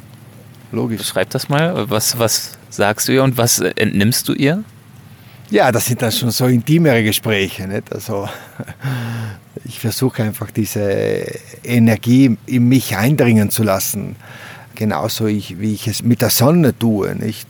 Wir sind ja als äh, Menschen sind wir eher geozentrisch wir haben uns geozentrisch eingestuft, aber eigentlich sollten wir heliozentrisch sein. Also die, was bedeutet das jeweils? Das bedeutet, dass die Kraft kommt ja, das ist natürlich auch banal, was ich jetzt sage, aber die Kraft kommt von der Sonne, nicht, nicht von der Natur, nicht von der Erde. Die, alles kommt von der Sonne. Und deswegen begrüße ich immer die Sonne, wenn sie morgens kommt und wenn sie abends gehe. Und ich wundere mich, und es klingt unglaublich, dass es so wenig Menschen gibt, die dann die, die Sonne wirklich begrüßen, wenn sie sich von uns entfernt, wenn sie hinter diesem Berg oder hinter einem, dem Ozean oder hinter dem Meer verschwindet, dass sich dann so wenig Menschen bei ihr bedanken und dass sich dann auch bewusst sind, wie wichtig es ist, heliozentrisch zu denken. Ist das für dich dann jeweils ein Moment der Reflexion, dass du dir das bewusst machst, woher diese Energie kommt, die dich ja sozusagen auch durch den Tag und durchs Leben trägt? Oder ist das ein wirklich ein expliziter Gruß, ein explizites äh, Zwiegespräch, was sozusagen auch ausformulierte Gedanken beinhaltet? Oder ist es eher so eine Art ähm, abstrakte Meditation? Andere, die denken vielleicht nicht an die Sonne, sondern sitzen dann auf einem Stein, wie wir es jetzt gerade tun und ich weiß nicht, stellen sich einen Fluss vor oder sowas und schöpfen daraus Kraft. Ja, eigentlich ist es an und für sich äh, ganz einfach. Nicht? Die Medit Meditation besteht darin, dass man sich einfach bewusst ist, dass etwas geschieht im Moment. Kann ja auch gar nichts sein, aber dass man einfach da ist im Moment. Und da ich diese Fähigkeit nicht habe, dauernd in meinem Leben bewusst zu sein, wie die meisten Menschen, denn es gibt sehr wenige Menschen, die wirklich bewusst jede Sekunde des Lebens leben, versuche ich zumindest in diesen einigen Momenten, wenn ich eben die, die, die Lerche umarme oder wenn ich die Sonne grüße, wirklich im Moment da zu sein. Der Buddhist sagt ja, wenn du Tee trinkst, dann trinke Tee und wenn du spazierst, dann spaziere. Also das zu tun, was, was man da tut. Also äh, wirklich versuchen, dich in den Augen zu schauen jetzt und äh, wirklich mich auf das zu konzentrieren, was wir jetzt einfach, einfach tun und nicht meine Gedanken und unsere Gedanken irgendwo hinfließen zu lassen. Mhm. Ist dir das immer schon leicht gefallen, so präsent zu sein und dir diese Art der Gedanken zu machen? Nein, es, es fällt mir natürlich immer noch nicht leicht, aber ich versuche es halt und ich denke dauernd daran. Also wenn ich abends in der Dusche bin oder unter der Dusche bin, dann denke ich bestimmt nicht, dass, äh, die, dass sich der Gast beklagt hat, weil die äh, Spaghetti nicht gut gekocht waren. Aber natürlich ist es nicht einfach, aber ich versuche es wirklich dauernd, also tagtäglich versuche. Deswegen wundere ich mich, dass die Menschen ein Apero trinken können und gleichzeitig ein, ein WhatsApp schicken und dann den Sonnenuntergang auch noch anschauen und mit den Leuten reden und vielleicht auch noch die Zeitung lesen. Mhm. Also wir sind nicht Multitasking. Keiner von uns, wir glauben es, aber keiner von uns ist Multitasking. Wir können nur eine Sache machen und auch die nicht immer gut genug. ja, und jetzt sitzen wir hier vor dieser wunderbaren Holzhütte auf einem äh, Stein. Vor uns das äh, feuchte Gras, dahinter die Wildblumenwiesen, ein paar Nadelwälder, die Hänge fallen ab bis ins Tal, auf der anderen Seite die Berge. Äh, wie geht's dir jetzt hier gerade? Bedeutet dir dieser Anblick noch was? Du hast ja diese Anblicke tagtäglich um dich rum. Hören die Grillen ganz leise zirpen und hier in der Niederung vor uns, 100 Meter entfernt, rauscht so ein ganz kleiner Bach entlang. Ja, schau Erik, es gibt ja so viel zu schauen ich kriege davon einfach nicht genug. Ich wandere jeden Tag fast denselben Weg, weil ich versuche, diesen kurzen Weg, also das heißt 40, 50 Minuten äh, mindestens jeden Tag und versuche dann immer den, denselben Weg zu gehen, um zu versuchen, die Dinge, die mich begegnen, anzusehen und äh, wirklich anzubetrachten. Also natürlich kann man nie genug davon kriegen. Schau dir die ganzen Bergspitzen an und diese Wiesen und diese Wälder und diese, diese Tannen. Also es gibt ja so viel zu schauen. Wir könnten da, glaube ich, 50 Jahre lang sitzen. Dann hätten wir ein Mindestteil nur davon begriffen, von dem, was wir jetzt im Moment glauben zu sehen. Denn wir sehen ja nicht genug. Kommst du aus diesem Tal? Ja, ich komme aus diesem Tal. Ich bin. Also Gardatal. Ja, aus, aus, ich komme aus Kovare. Ich bin hier geboren worden, ja. ja. Wie bist du dort aufgewachsen? Wie war das Leben in diesem Tal, als du noch klein warst? Es war bestimmt ein sehr schönes Leben. Ich hatte immer ein sehr schönes Leben, denn meine Eltern äh, haben mir die Not kennengelernt. Also die hatten wirklich sehr schwierige Zeiten. Die mussten bauen, die mussten wirtschaften. Die haben ein sehr armes Bauernleben geführt. Ich hatte das Glück, dass es mir immer schon, schon gut ging und ich bin da aufgewachsen in, in, zwischen diesen Wiesen. Also wir haben dauernd im, im Wald gespielt mit unseren Freunden. Also ich war bestimmt ein sehr, ein sehr glücklicher Junge. Aber jetzt skizzierst du, dass es eine sehr äh, behütete Kindheit war, dass du glücklich warst. Du hast vorhin aber auch erzählt, dass du die Berge, die dich hier umgeben haben in diesem Tal, dann ja irgendwann als Hindernisse wahrgenommen hast. Das heißt, da muss ja irgendein Wandel stattgefunden haben in dir. Ja, das heißt, ich war sehr glücklich bis, äh, ich weiß nicht, 14, 15, 16 Jahren. Und dann, äh, als ich verstanden habe oder geglaubt habe zu verstehen, dass ich äh, Musik liebe, mag ich immer noch, ja. ähm, da habe ich diese Berge einfach als, als, als Hindernis gespürt. Und ich wollte einfach raus und ich, ich wollte nicht da leben, da geschah ja nicht. Da, da gab es keine Bankszene, da gab es keine Diskos. Ja, es gab Diskos, aber keine äh, richtigen äh, New Yorker Diskos. Es gab nur sehr, ein, sehr einfache Lokale. Nein, das war mir alles viel zu wenig. Also da konnte ich mich nicht zurechtfinden. Hörst du immer noch Punk oder bist du ein bisschen sanfter geworden und hörst jetzt nur noch Heimatmusik? Nein, nein, ich mag, ich mag keine Heimatmusik. Also mein Liebling ist äh, Frank Zappa, mhm. äh, natürlich auch äh, Bob Dylan. Dylan ist ein absolutes Genie. Nein, ich, ich höre jetzt weniger Punk, aber psychedelische Musik bestimmt, also immer 70er Jahre. Mhm. Dieses Dorf, das hier unter uns liegt, das Gardatal, ist ja sehr stark ladinisch geprägt. Und auch der Name ist ja ladinisch. Michael ist, glaube ich, die ladinische Version für Michael. Ja, Mikil ist, Mikil, okay. Mikil ist der ladinische Name für, für Michael, ja.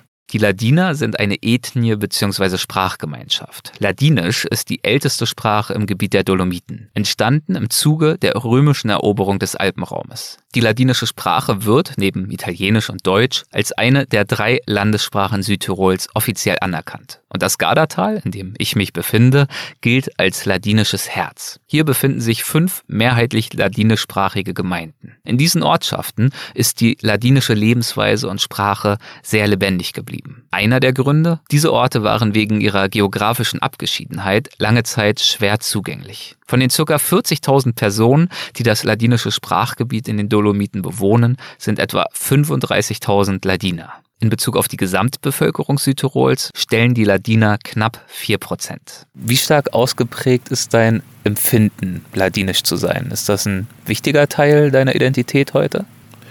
Ja, im Moment ist es bestimmt so, dass es ein wichtiger Teil ist, aber Identität entwickelt sich ja. Identität ist ja, ist ja, nie, ist ja nie fix, es ist ja nicht ein Meilenstein, dass man, mhm. den man irgendwie erreichen soll oder muss. Im Moment äh, fühle ich mich schon als äh, waschechter Ladiner. Bin mir allerdings auch bewusst, dass äh, die Wurzeln nicht alles sind. Also die Wurzeln müssen eigentlich nach oben gedeihen, nicht nach, nach unten, wie Aristoteles schon sagte, nicht? Denn man darf ja nicht zu äh, anfangen, zu sortentypisch zu denken oder zu. das zeichnet ja dich aus mit deinen vielen Ideen, dass du eben immer auch offen bist für das Neue und für das, was du bisher noch nicht kanntest. Ähm, aber was ist denn für dich persönlich typisch ladinisch? Also wie äußert sich für dich dein ladinisch Sein? Ja, mein ladinisch Sein äußert sich bestimmt nicht in der äh, Lederhose, die ich äh, tagtäglich trage. Nicht heute, aber es ist fast nur ein Zufall, ja. denn ich habe eigentlich immer eine, eine kurze Lederhose an. Aber mit, mit der Sprache, das zeichnet uns einfach aus dass wir auch das Glück haben, hier die ladinischen Institute zu haben, die sich auch um die Neologismen zum Beispiel äh, kümmern. Das heißt, eine Sprache kann nur leben und weiterleben, wenn sie auch studiert wird. Es genügt nicht, wenn man in den Familien Ladinisch oder eine, eine Minderheitssprache spricht. Sprache brauchen, müssen sich entwickeln, nur dann können sie gedeihen und können sie auch gesund bleiben. Und äh, pflegst du selbst das Ladinische? Also sprichst du Ladinisch und wenn ja, in welchen Situationen? Ja, wir sprechen äh, dauernd Ladinisch. Äh, ich war ja auch eine Zeit lang Präsident der Ladinischen Gemeinschaft. Das heißt, Ladinien ist ja nicht nur Gardatal, das sind ja die, die Täler um die Sella-Gruppe plus Cortina d'Ampezzo. Und wir reden natürlich in der Familie äh, Ladinisch, mit meiner Frau Italienisch, sie ist Italienerin. Was wirklich sehr interessant ist, äh, bis vor fünf, sechs, sieben Jahren maximal wurde nie ein WhatsApp oder ein SMS in Ladinisch äh, gesendet, immer nur in Deutsch oder meistens in Italienisch. Aber ich sehe auch, die jungen Leute senden sich die, die Messages oder die Mails zum Beispiel in Ladinisch. Es ist eine sehr schwierige Sprache mit einer einige grammatikalischen äh, Schwierigkeiten. Mhm. Macht dich das froh, dass auch die Jugend das Ladinische für sich entdeckt und weiterführt? Ja, das freut mich schon, denn das, das gibt mir schon Hoffnung, dass man dann mit dieser ladinischen Sprache auch äh, ein bisschen tiefgründiger denkt, wo wir hingehen wollen und was mit unserer Landschaft und mit unserem Tourismus passiert. Denn wenn die ladinische Sprache, wenn wir anfangen, unsere Häuser zu verkaufen, zum Beispiel, wenn wir nicht mehr unsere ladinische Sprache pflegen, dann geht es dann abrupt ganz schnell verlieren wir dann einfach den Bezug zu unserer Heimat. Heimat ist ein sehr schönes Wort, das es in der italienischen Sprache zum Beispiel nicht gibt. Aber Heimat bedeutet äh, das Wohlbefinden des eigenen Ortes. Was ist Heimat für dich?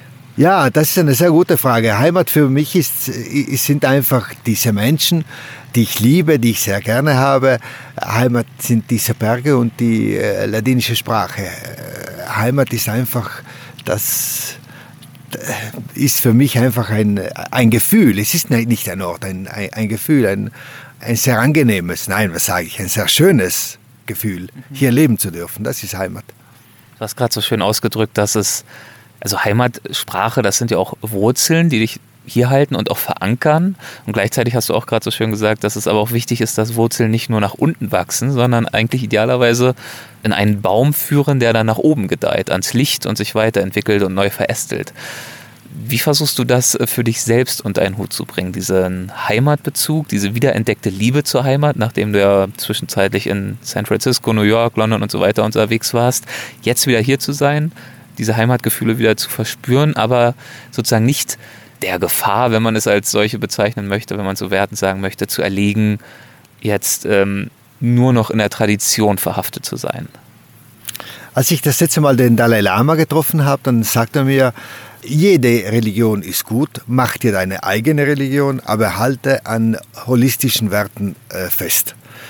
Das tue ich, das versuche ich dann auch, also mir meine eigene Religion zu bilden. Und meine eigene Religion ist einfach diese, das Mischen die, die, die, dieser Wurzeln, dieser Verankerung der ladinischen Sprache mit diesem Leben, das ich äh, führen darf mit meiner Rockmusik. Das ist meine eigene Religion und das versuche ich dann einfach so zu, zu verbinden. Es gibt natürlich kein Schema.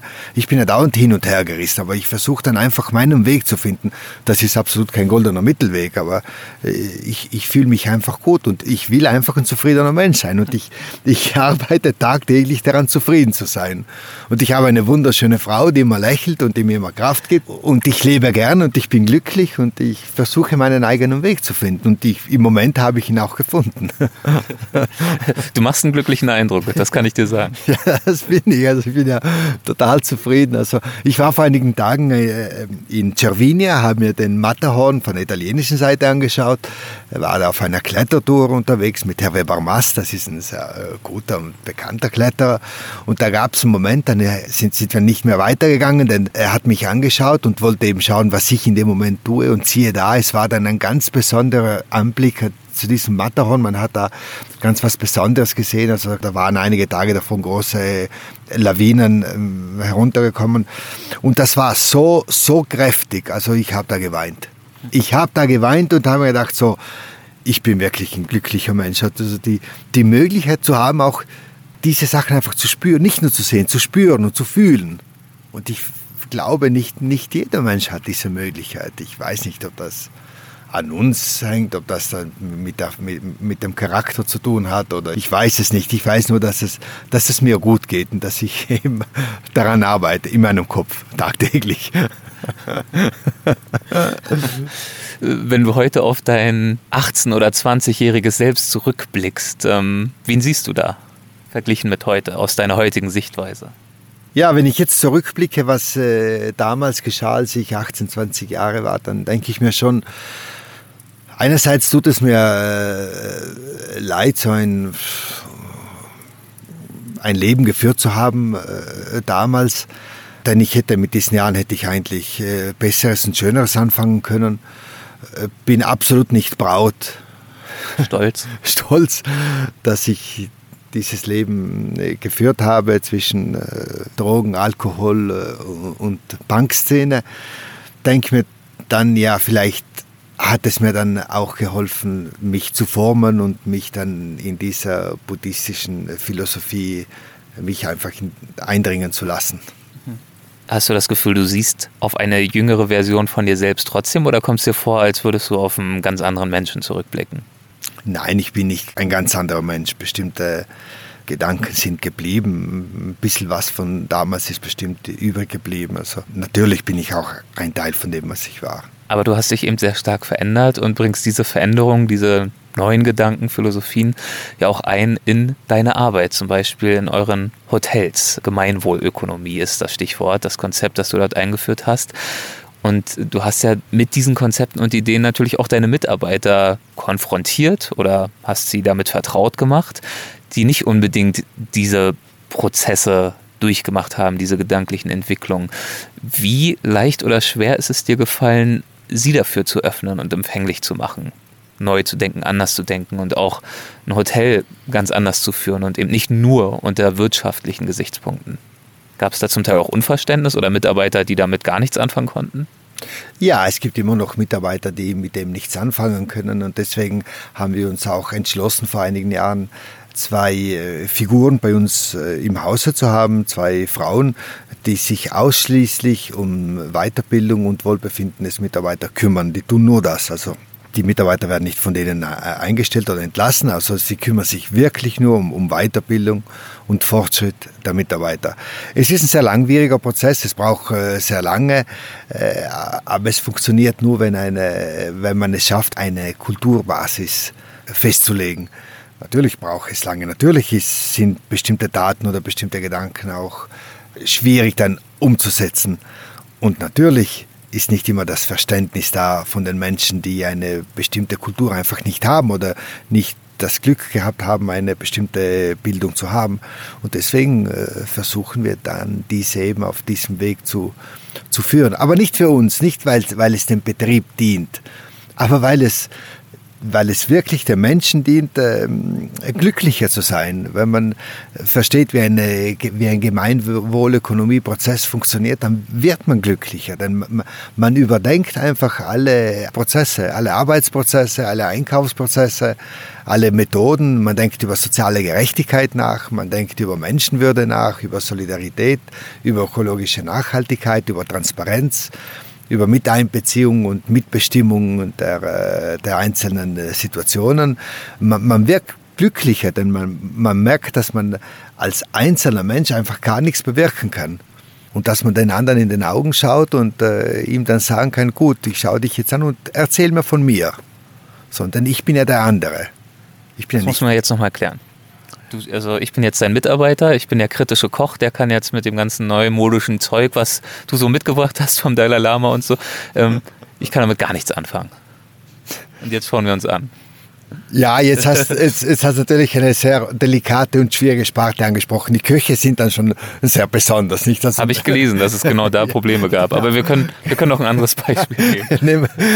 nein, nein, bleiben wir nur bei den Köchen. Ja. ja es geht halt dann nur schrittweise, nicht? Mhm. Es geht nur schrittweise, das heißt, äh, der Koch muss dann einfach auch bestimmte äh, Schritte verfolgen, auch wenn er nicht unbedingt einverstanden ist. Also es geht nicht immer nur mit, mit Weiterbildung. Es, es geht dann nur, wenn man bestimmte Regeln setzt.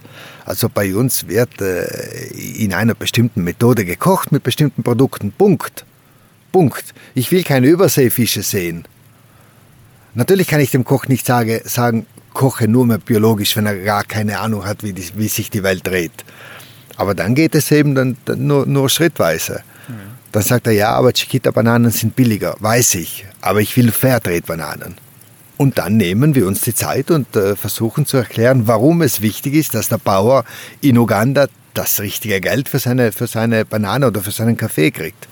Ja, wir haben uns ja vorhin auch darüber unterhalten, als der Mähdrescher uns hier zu Leibe rückte und Lärm verbreitete, dass es eigentlich ja auch ein trauriger Umstand ist, dass hier die Bauern, die Milchbauern auch subventioniert werden müssen, weil selbst hier ähm, sie nicht faire Löhne bekommen oder zumindest sagen wir so, das Produkt nicht zu einem fairen Preis verkauft wird, dass es dann ermöglicht, dass die Bauern entsprechend entlohnt werden, sondern es muss eben subventioniert werden. Und da kam von deiner Seite auch wieder dieser Begriff der Würde ins Spiel, den du ja auch mehrfach schon verwendet hast, als es darum ging, wie ihr in eurem Betrieb arbeitet und dass es dir zum Beispiel wichtig ist, dass ein Kellner, eine Kellnerin nicht nur schön alles abnickt und der Gast ist König, sondern jeder Angestellte, jede Angestellte hat Würde, jeder Bauer hat Würde. Ja, ganz genau, so ist es. Ja, hat ja auch wieder mit dem Wohlbefinden des Menschen zu tun, nicht? Ja dass man eine Würde besitzt und dass man auch die Möglichkeit hat, die ähm, einzelnen Dinge so zu erwirtschaften, dass sie dann auch profitabel sind. Mhm. Deswegen sage ich, Milch müsste eigentlich ein Nobelprodukt sein. Deswegen müssten wir Gastronomen einverstanden sein, die Milch nicht 1,30 Euro zu bezahlen, aber 3 Euro. Vor allem hier, wo eben die Milch produziert wird durch Kühe, die auf Heuwiesen stehen, auf Wildblumenwiesen, wo äh, der Aufwand, der dahinter steckt, ein ganz, ganz anderer ist als in irgendeiner Massentierhaltung. Ja, ganz genau. Und man darf den Gast nicht anlügen. Und wir dürfen uns selber nicht anlügen. Wir müssen, müssen einfach wissen, dass, äh, dass es bestimmte Produkte gibt, die äh, nicht gut genug sind. Und dass wir mit denen einfach nicht werben dürften. Ja. Und das ziehst du durch bei euch? Nein, das ziehe ich nicht immer durch. Ich versuche nur so Impulse zu setzen. Impulse zu setzen und mit einigen Beispielen einfach ja. den Mitarbeitern und den Gast und den Stakeholder zu sagen, schau, es geht auch anders es geht auch anders, zumindest ab und zu. du hast vorhin so schön beschrieben, dass du glücklich bist. Du hast über deinen Bezug zur Natur gesprochen. ich habe dir vorhin auch erzählt, wie es für mich ist, diese Woche in dieser Hütte zu sitzen und mal wirklich ähm, komplett vom Gaspedal zu gehen, nicht den ganzen Tag von Zoom-Call zu Zoom-Call oder WhatsApp oder Termine äh, zu hetzen, irgendwelche E-Mails rauszufeuern, äh, langsamer leider meist als neu wieder reinkommen, dementsprechend auch immer in Hektik zu sein, sondern eben komplett vom Gas zu gehen und einfach nur da zu sitzen und aufzustehen, wenn es morgens hell wird um 5 Uhr oder wann auch immer das jetzt war, habe ich gar nicht auf die Uhr geguckt.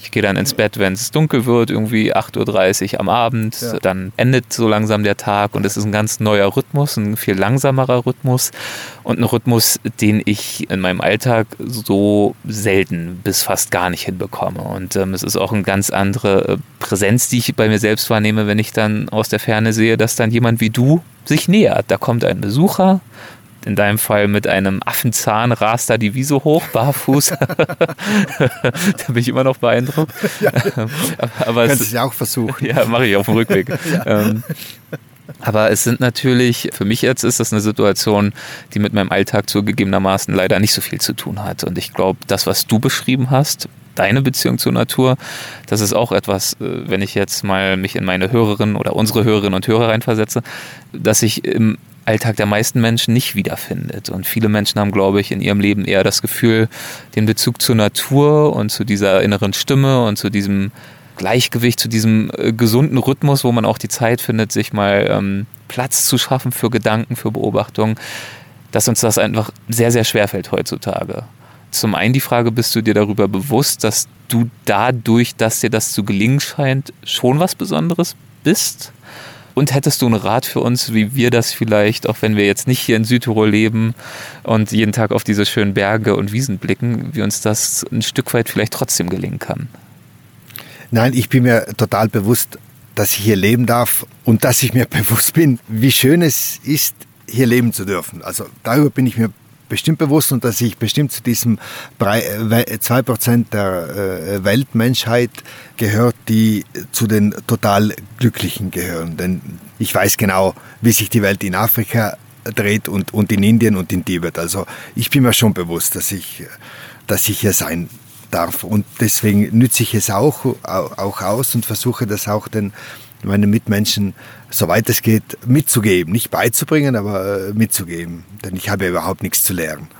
Aber ich versuche es dann ähm, mit Beispielen einfach zu sagen, so, es geht und man soll. Und es ist auch eine Pflicht, hier es so zu tun. Denn wenn man hier leben darf, dann ist es eine, eine Pflicht, glücklich zu sein. Es darf nicht anders sein. Ist es ist so? eine moralische Pflicht. Wie, wie klingt das für jemanden, der jetzt hier im Tal lebt und vielleicht ich weiß nicht, mit Depressionen zu kämpfen hat oder wo es jetzt im Betrieb nicht gut geht wegen Covid und so weiter und die Verzweiflung um sich greift oder familiäre Probleme bestehen? Also es gelingt ja nicht jedem so glücklich zu sein wie dir. Nein, natürlich ist mir, ist, ist, mir, ist mir total klar, dass, es, dass ich eine außergewöhnliche, glückliche Situation habe. Aber, Aber ja auch, weil du sie dir schaffst. Also du führst ja das Glück herbei. Du sitzt ja nicht einfach nur den ganzen Tag rum und wartest, dass du irgendwie glücklich wirst, sondern du hast ja anscheinend Mechanismen gefunden, die es dir ermöglichen, glücklich zu werden und zu bleiben. Ja, das wollte ich sagen. Man kann ja auch daran arbeiten, nicht? Ich leide nicht an Depressionen und ich weiß es nicht, ich weiß nicht, was das bedeutet, klinisch gesehen oder von der medizinischen Seite. Also kann ich, weiß ich nicht, wie, wie man da rauskommt. Aber ich kann nur sagen, dass man, äh, dass unser Kopf und, und unser Denken schon sehr viel bewirken kann. Also wir dürfen schon äh, sehr viel mit uns selber und, und müssen sehr viel mit uns selber unternehmen. Natürlich, wenn es dann äh, große familiäre Probleme gibt oder äh, Angelegenheiten, die, die uns überrumpeln, ist mir schon klar, dass man da keine einfache Lösung gibt, wenn die, wenn die Probleme schwerwiegend sind. Aber, Aber wenn ich jetzt morgen abreise oder übermorgen, was gibst du mir mit auf den Weg? Wenn ich nicht mehr hier bin und äh, den ganzen Tag ganz beglückt durchs Fenster schaue? Ja, das ist dann die, die zweite Frage und das ist die, die du mir gestellt hast. Ähm, ich bin absolut dagegen, dass ich äh, die Gäste oder auch in einem Fall zum Beispiel, dass ich die mal eine, eine, einige Tage oder eine, eine Woche lang Zeit nehmen, eine Natur Full Immersion zu machen oder ein Yoga. -Retreat. Full Immersion, also sich voll der Natur auszusetzen. Voll der Natur auszusetzen ja. oder eine Woche lang in irgendeiner Super Spa Wellness Anlage in einem Großhotel meditieren und dann wieder den Tag danach wieder zurück ins Leben nach LA fliegen und dann wieder ein Horrorszenario erleben müssen. Also ich bin da dagegen. Also diese Hotels mag ich nicht. Ich mag auch nicht diese touristische Vision der Dinge. Aber ich glaube, dass wenn man die Möglichkeit hat, diese, wie es dir ergangen ist, diese, diese Gegend zu erleben und, und, und mitzuleben, dass man da schon was mitnehmen kann und versuchen kann, dann so einiges umzusetzen. Zum Beispiel, wenn du morgens deinen, deinen Tee kochst, also konzentriere dich auf deinen Tee. Trinke deinen Tee nicht, während du eine Mail schreibst. Trinke deinen Tee, bewusst. Mhm. Und dann geht's zur Mail über und tue nur das. Oder in meinem Fall Kaffee. Funktioniert hoffentlich auch, ist auch erlaubt. Funktioniert auch mit Kaffee allerdings. Du, ähm, was wünschst du dir für Südtirol, wenn du in die Zukunft blickst, in die nächsten zehn Jahre? Südtirol ist ein wunderschönes Land. Also wir haben diese Berge, wir haben äh, grüne Wiese, wir haben Obstplantagen, wir haben eine Wirtschaft, die gut dreht, wir haben drei äh, Völkergruppen, die sich äh, gut verstehen, drei hauptsächliche Völkergruppen. Da gibt es auch noch andere, aber zum Beispiel äh, Italiener, Deutsch und Ladiner. Also wir haben eine Schule, die gut funktioniert. Klingt ja super. Ja, ich denke mir, ich bin mir einfach bewusst, dass sich die Südtiroler Politik bewusst sein müsste, dass das wirklich ein spezielles Land ist und dass, wenn wir wollen, dass die Jugend, die jungen Leute, so wie du oder wie meine Neffen, wenn die wirklich hier zufrieden leben wollen, so wie es mir gegangen ist, dann müssen wir ganz radikale Entscheidungen treffen. Wir müssen wirklich ganz genau wissen, wo wir hinwollen und nicht versuchen, nur eine diplomatische Lösung, politische Lösung zu finden. Das heißt, man muss die Mobilität neu erdenken.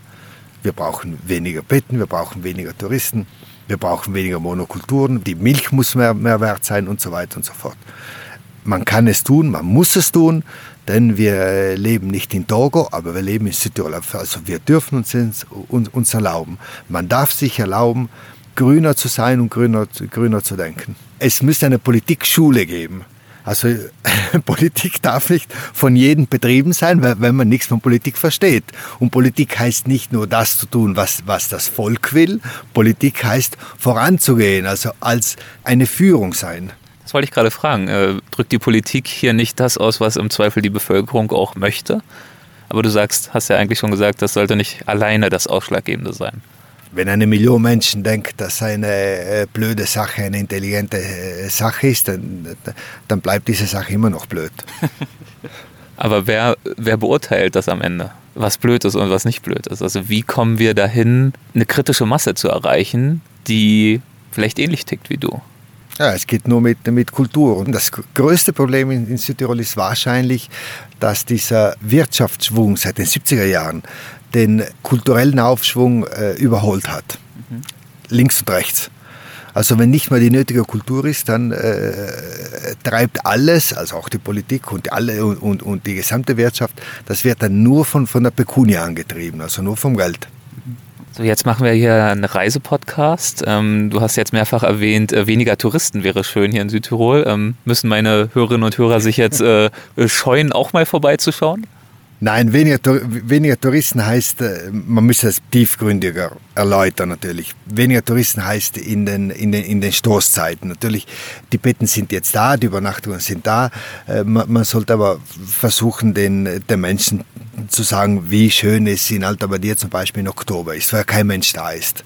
Warum besuchen uns unsere liebe Gäste nicht, nicht in Oktober, wenn diese Lerchen äh, gelb und orange und sich rot färben? Es ist eine wunderschöne Zeit.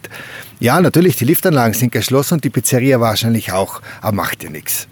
Die Natur ist, ist ja wunderschön. Also besucht uns in, in Zeiten, wo nicht dieser Rummel ist, aber nicht mit dem Motorrad in Juli oder in August, wo sowieso schon das Eldorado der Motorradfahrer da ist. Aber die Dolomiten sind nicht Disneyland. Das ist nicht äh, irgendein Zirkus.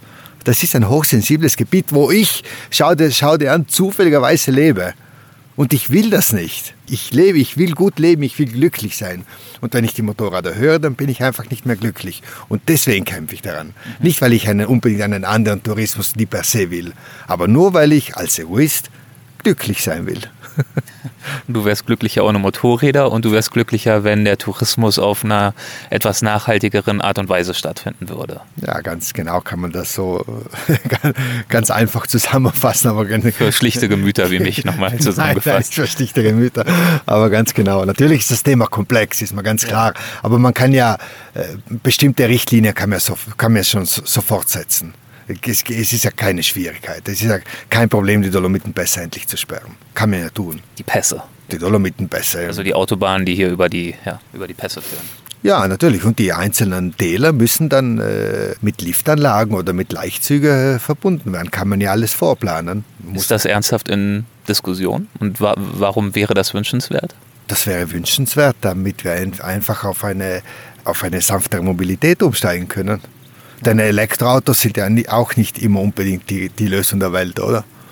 Vielleicht ein kleiner Schritt nach vorn, aber auf jeden Fall nicht die Lösung der Welt, ja. Ein großer Schritt nach vorne in, in, in puncto akustischer Verschmutzung bestimmt. Aber die Energie, die man braucht, ein Tesla oder ein Audi 8 zu bauen, ist, ist ja gewaltig. Ist natürlich besser als einen Ferrari fahren, klar. Ich hänge dir jetzt hier gerade in unserem Gespräch, das sich so langsam dem Ende neigt, an den Lippen. Ähm, wie geht's dir denn hier vor Ort in Südtirol? Wie werden deine Ideen dann aufgenommen und wahrgenommen?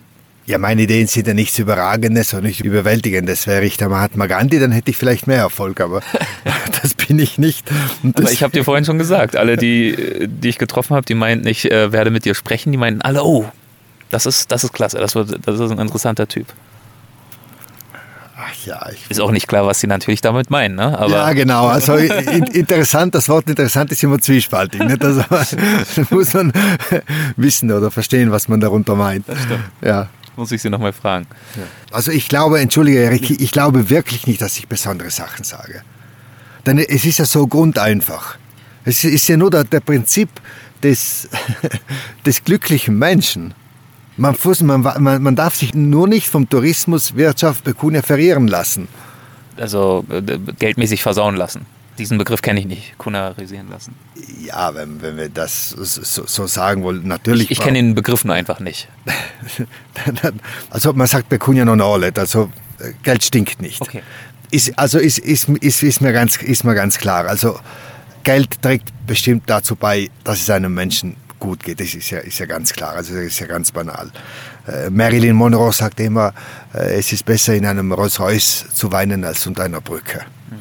Also das ist, aber wenn, wenn ich mal ein, ein Dach über meinem Kopf habe, den, den Kühlschrank voll und wenn ich äh, die Liebe kenne in meinem Leben, also wenn ich von da an kann ich dann das Ganze aufbauen. Und Geld ist natürlich wichtig, aber es reicht nicht. Ja. Glaubst du, dass das, was dich glücklich macht, das Zeug dazu hat, die meisten Menschen glücklich zu machen, wenn sie sich dem öffnen?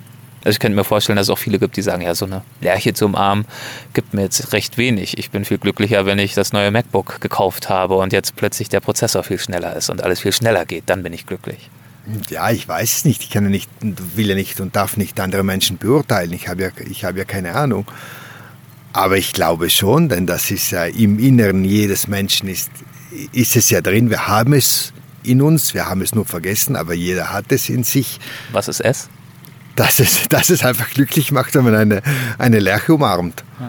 Wie erklärst du dir das, dass äh, so eine Lerche so eine Wirkung haben kann auf uns? Es ist nicht die Lerche. Es ist ein Beispiel jetzt, ich weiß. Die, die, die per se, es ist, ja, ja. es ist einfach, dass wir Teil des Ganzen sind dass ich zwar ein Unikum bin, aber dass ich nicht dann denken darf, als einzigartiger Mensch in dieser, in dieser Welt äh, zu leben. Mhm.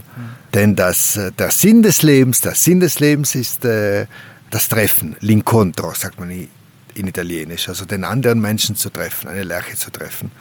Denn ich selber ohne Mitmenschen bin ich nichts wert. Also ich habe was gegen Eremiten, sagt man in Deutsch. Ja, Einsiedler, so wie ich es gerade bin diese Woche. Ja, für, für, einige Tage geht das bestimmt gut, aber ich glaube, der, der, Mensch braucht den Bezug zu Menschen. Also ich bin mir da ganz sicher. Und dieses Treffen ist dann wahrscheinlich auch im übertragenen Sinne zu verstehen. Ne? Also nicht nur ein physisches Aufeinandertreffen, sondern auch ein gedankliches Miteinander verbinden. Ist natürlich auch ein gedankliches Miteinander verbinden. Ja, ganz genau so ist das. Ganz genau. Auf derselben Wellenlänge zu sein, nicht?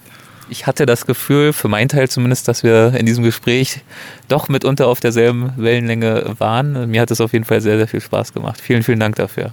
Es war schön, dich kennenzulernen, Erich.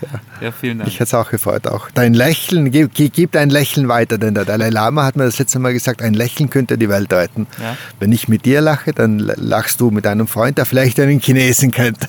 Also könnten wir vielleicht die großen Probleme der Welt lösen. Schön. Also lächeln, das ist das Schlusswort. Also lächeln ist das Schlusswort. Vielen Dank. Mit diesem Lächeln und Lachen endet also mein Gespräch mit Mikil. Aber er bleibt natürlich nicht mein letzter Gesprächspartner. Hallo. Hallo, Marlene. Grüß dich. Ja, freut ja. mich. Schön, Hallo. dass du da bist. Ja. Vielen Dank fürs Kommen. Gerne.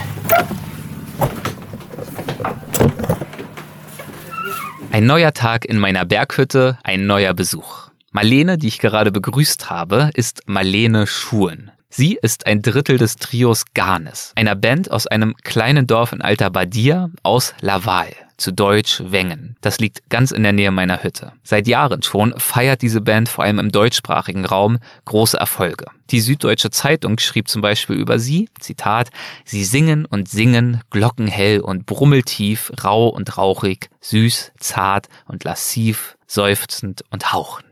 Zitat Ende. Und ihr musikalischer Stil, der liegt irgendwo zwischen Folk, Pop und Kammermusik. Geige, Hackbrett, Gitarre, Bass und Drums, das alles verschmelzen sie mit ihren Stimmen und äh, das Besondere dabei ist, dass sie in einer Sprache singen, die kaum jemand im Publikum versteht, nämlich Ladinisch. Und trotzdem schaffen sie es irgendwie, oder vielleicht auch nicht trotzdem, sondern auch deswegen, ich weiß es nicht, sie schaffen es jedenfalls, ihre Zuhörerinnen und Zuhörer zu berühren. Ich freue mich nach Koch Andrea und Bäuerin Marisa sowie dem Hotelier Mikil jetzt auf eine weitere ladinische Gesprächspartnerin, die mir ihre Kultur, ihre Heimat und ihre Leidenschaft näher bringt. Bei Marlene besteht diese Leidenschaft, wie gesagt, in der Musik.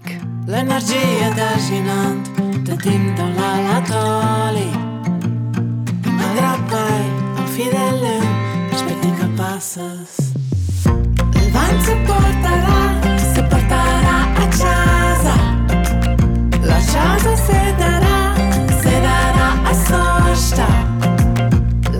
Ja, hallo Marlene, herzlich willkommen hier bei mir in der Hütte. Vielen Dank dafür, dass du den steilen und beschwerlichen Weg auf dich genommen hast. Danke, ich danke auch. ähm, du hast uns ja netterweise einen Song mitgebracht, den ich äh, vorhin schon mal eingespielt habe und der heißt, ich äh, spreche es bestimmt falsch aus, Assosta. Ist das ungefähr richtig ausgesprochen? Äh, ja, ein Italiener würde das so aussprechen. Ja, okay.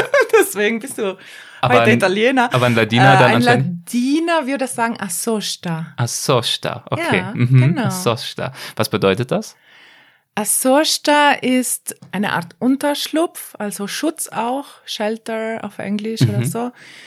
Äh, Wenn es regnet, geht man ad Asorsta, sagt man ja. Worum geht's in dem äh, Song? Also es geht eigentlich um dieses Gefühl, wenn man entdeckt, wieder entdeckt, dass die, die Natur ja einen so umarmen kann. Mhm.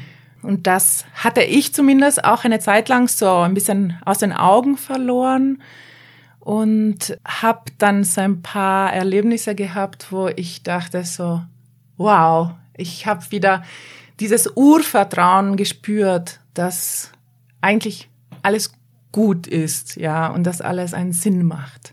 Das ist interessant, das passt äh, tatsächlich sehr gut dazu, was ich auch mit äh, Michael äh, Costa besprochen habe, der auch davon erzählt hat, wie er als Kind hier aufwuchs und dann als Jugendlicher irgendwann die Berge eher als Hindernis wahrnahm und geflohen ist, raus wollte in die Welt und in London und San Francisco und New York unterwegs war mhm. und für ihn ganz, ganz andere Dinge wichtig waren. Also Musik, Punkmusik, aber durchaus auch äh, Drogen, Alkohol und so weiter. Mhm. Und dann bei ihm Umdenken stattgefunden hat über die Jahre und er heute mit einer völlig äh, veränderten Wahrnehmung hier in Südtirol lebt und arbeitet und ähm, auch der Natur gegenübertritt und dann sehr, sehr starkes Bewusstsein für hat. Ähm, ja, das schön. scheint ja dann ungefähr dazu zu passen, was du dort auch oder was ihr dort auch in diesem Song verarbeitet habt. Ja, scheint so. Natürlich, wir, äh, die wir hier aufgewachsen sind, ja, ähm, haben einen starken Bezug ja. zur Natur natürlich, weil viel Natur auch noch wilde Natur da ist, unberührte Natur. Und für mich war es auch sehr wichtig, rauszugehen in die Welt, viel zu sehen und habe immer dieses Gefühl gehabt, oh, ich könnte überall leben, ja, das, äh, als ich mit 20 in der Wüste war, zum ersten Mal in, äh, von Timbuktu hinein in die Sahara, dann dachte ich so, wow, das ist so krass, ja. ja. Und auch in den Städten, das war für mich immer wichtig, auch äh, aus der ganzen Welt Menschen zu treffen und hast ja auch diesen, in München, Berlin gelebt und genau, an anderen Orten. Ja. Diesen Austausch zu haben und so. Aber ich habe gemerkt, je älter ich geworden bin, umso mehr brauche ich wieder die Natur.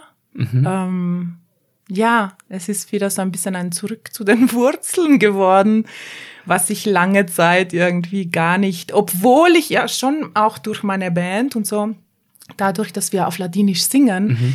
hatte ich eben schon trotzdem immer noch einen Bezug und unsere Familie ist hier, unsere Eltern wohnen in Laval und äh, die haben wir auch regelmäßig besucht. Aber ja. irgendwann in Berlin wurde mir das so, oh, das ist weit weg. Es ist so weit weg von den Bergen.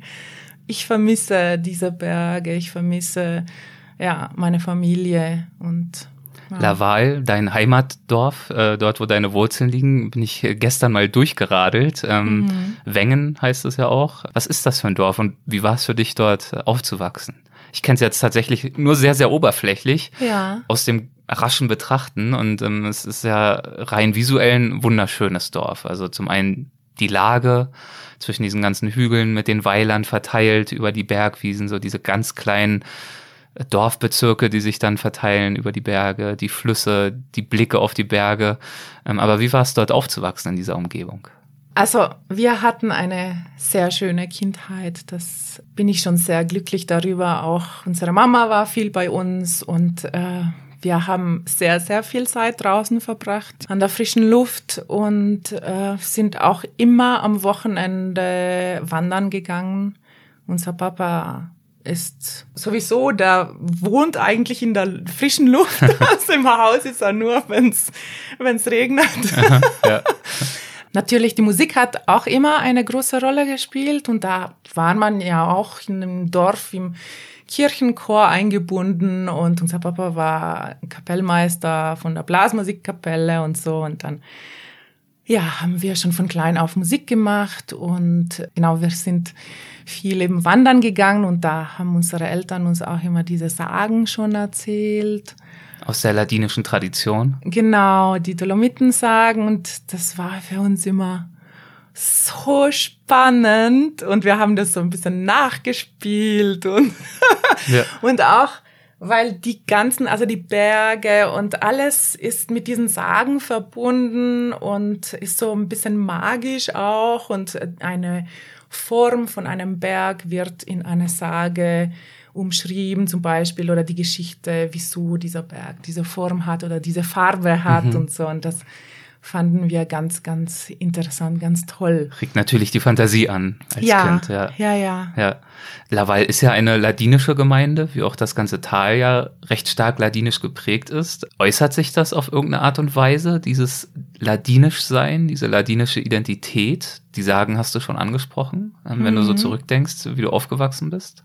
Ich glaube schon. Also ich glaube, das Ladinische ist ja eine sehr alte Sprache und es hat ja nur in den höchstgelegensten Tälern überlebt sozusagen. Ja. Ähm, in abgelegenen, hochgelegenen Hochtälern, ja. Genau, ja. ja. Und deswegen vielleicht sind auch die Ladiner ein bisschen stur manchmal oder so. Aber äh, andererseits wachsen wir damit auf, dass, also wir wissen, dass wir die kleinste Minderheit sind. Und In Südtirol. Es, genau, und dass es ganz normal ist, äh, auch von klein auf schon die anderen Sprachen zu lernen. Also zuerst Italienisch und dann Deutsch und dann später Englisch, Französisch hatte ich auch. Und so, das macht schon auch so, so ein bisschen offen. Mhm. Ich glaube, die Ladiner sind schon auch einerseits offen. Also zum einen diese starke Verwurzelung in der eigenen Kultur, in der eigenen Sprache. Ja. Aber eben dieser Zwang von klein auf eben auch, sich mit anderen Sprachen und anderen Identitäten auseinanderzusetzen, weil man eben in der Minderheit ist. Ja, obwohl ja. das war für mich gar nie ein Zwang. Das mhm. war so, äh, wir sind auch immer schon so ganz neugierig gegenüber anderen Kulturen aufgewachsen, also zumindest in unserer Familie. Mhm. obwohl meine Eltern nicht viel äh, herumgereist sind. Aber irgendwie waren wir da immer so, die Woher Welt kommt diese ruft. Neugierde dann? Also oft, oft ist es ja so, wenn, wenn Menschen so ganz secluded, wie sagt man das auf Deutsch, aufwachsen, also so ganz zurückgezogen von der Welt, ja. abgeschieden, dass dann eher so eine Furcht fast schon, so eine Aversion will ich gar nicht sagen, aber zumindest ein mangelndes Interesse besteht an ja. der Außenwelt, sondern dass man sich dann eher ein Stück weit abkapselt. Ja, ja, das gibt es. Es gibt schon auch, ja, dieses Phänomen. Also es gibt wahrscheinlich beides, aber vielleicht auch.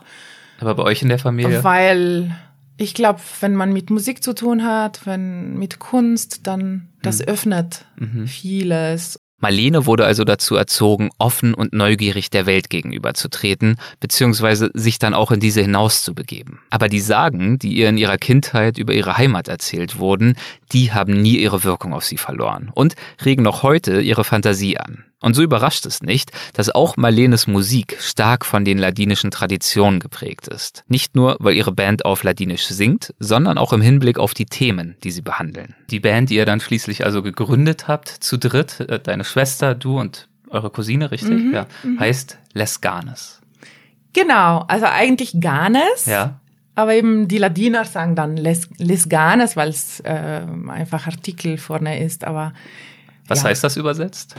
Ganes sind Wasserfrauen, die in den Dolomiten Sagen vorkommen. Also den ladinischen Sagen hier genau. vor Ort. Ja. ja, und die kommen in ganz vielen unterschiedlichen Sagen vor und haben auch ein bisschen in jedem Tal so ein bisschen andere Namen und auch andere Eigenschaften. Mhm aber man kennt die überall. Und das Pendant dazu sind die, die männlichen Wesen, also das sind die Salvangs, mhm.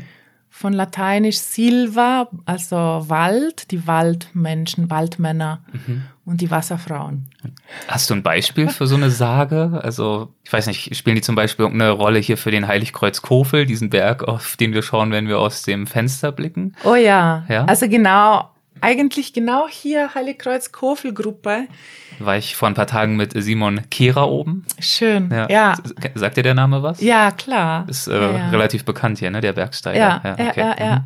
Marlene erzählt mir von einem Sagenzyklus namens Le Rhein Fanes, also das Reich der Fanes. Das ist wirklich so ein bisschen unser Epos, ladinische Ursprungsmythos diese Sagen wurden rund um 1900 erstmals aufgeschrieben. Vorher wurden sie in mündlichen Erzähltraditionen weitergegeben. Und sie sind offenbar sehr alt, wie Experten meinen. Das äh, sei zum Beispiel daran erkennbar, dass es in ihnen Totemtiere gebe, wie zum Beispiel Murmeltiere.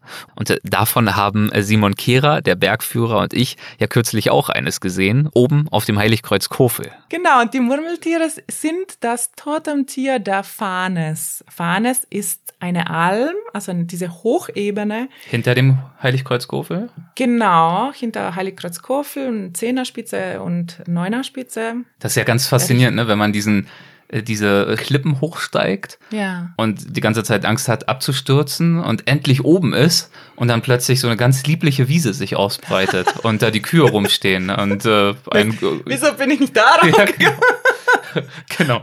Und dann gibt es eben diese ausgedehnte Hochebene ja. mit diesen Felsplatten, die aussehen wie Kalkgestein, aber Dolomitgestein sind, glaube ich. Ne? Ja. Und dann eben übergehen in diese Farnesebene. Das ist das, was du gerade erzählst. Genau, ne? ja, okay. genau, genau. Und wenn du sagst Murmeltiere als Totemtier, wie ist das zu verstehen? Was heißt das? Weil nach diesen Sagen hat das Fahnesvolk ein Bündnis mit den Murmeltieren gehabt. So schön diese Sagen auch sind und äh, auch wenn der Bandname Garnes sich direkt auf diese Sagen bezieht, es war nie der Plan, sich mit dieser Band ausschließlich jenen Sagen zu widmen. Obwohl wir eigentlich nicht wollten jetzt unbedingt jetzt äh, über die ladinischen Sagen was machen. Es kam erst später irgendwann so. Aber ihr habt ja von Anfang an entschieden, auf Ladinisch zu singen. Das ja schon. Das ja schon, ja. Warum?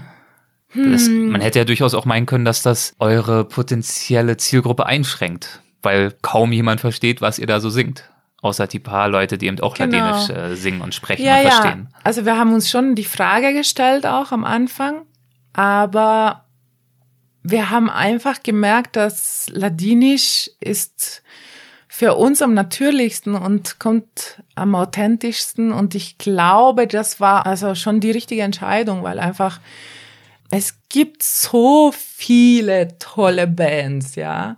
Und ich glaube, es ist wichtig, so was Eigenes zu haben.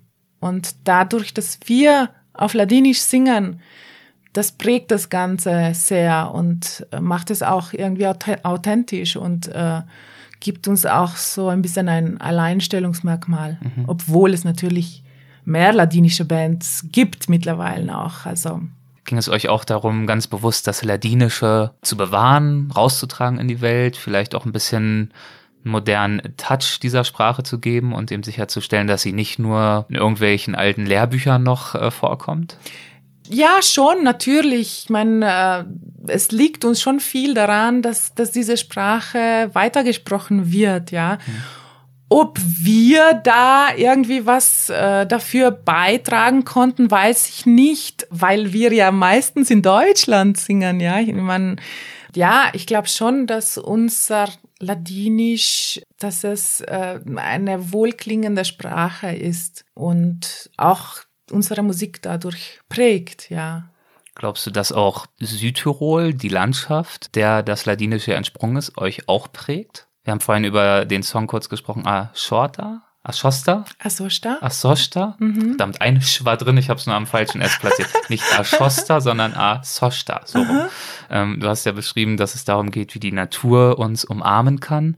Hast du grundsätzlich das Gefühl, dass du inspiriert bist von dieser Natur, in der du dich hier befindest, wenn es um deine Musik geht?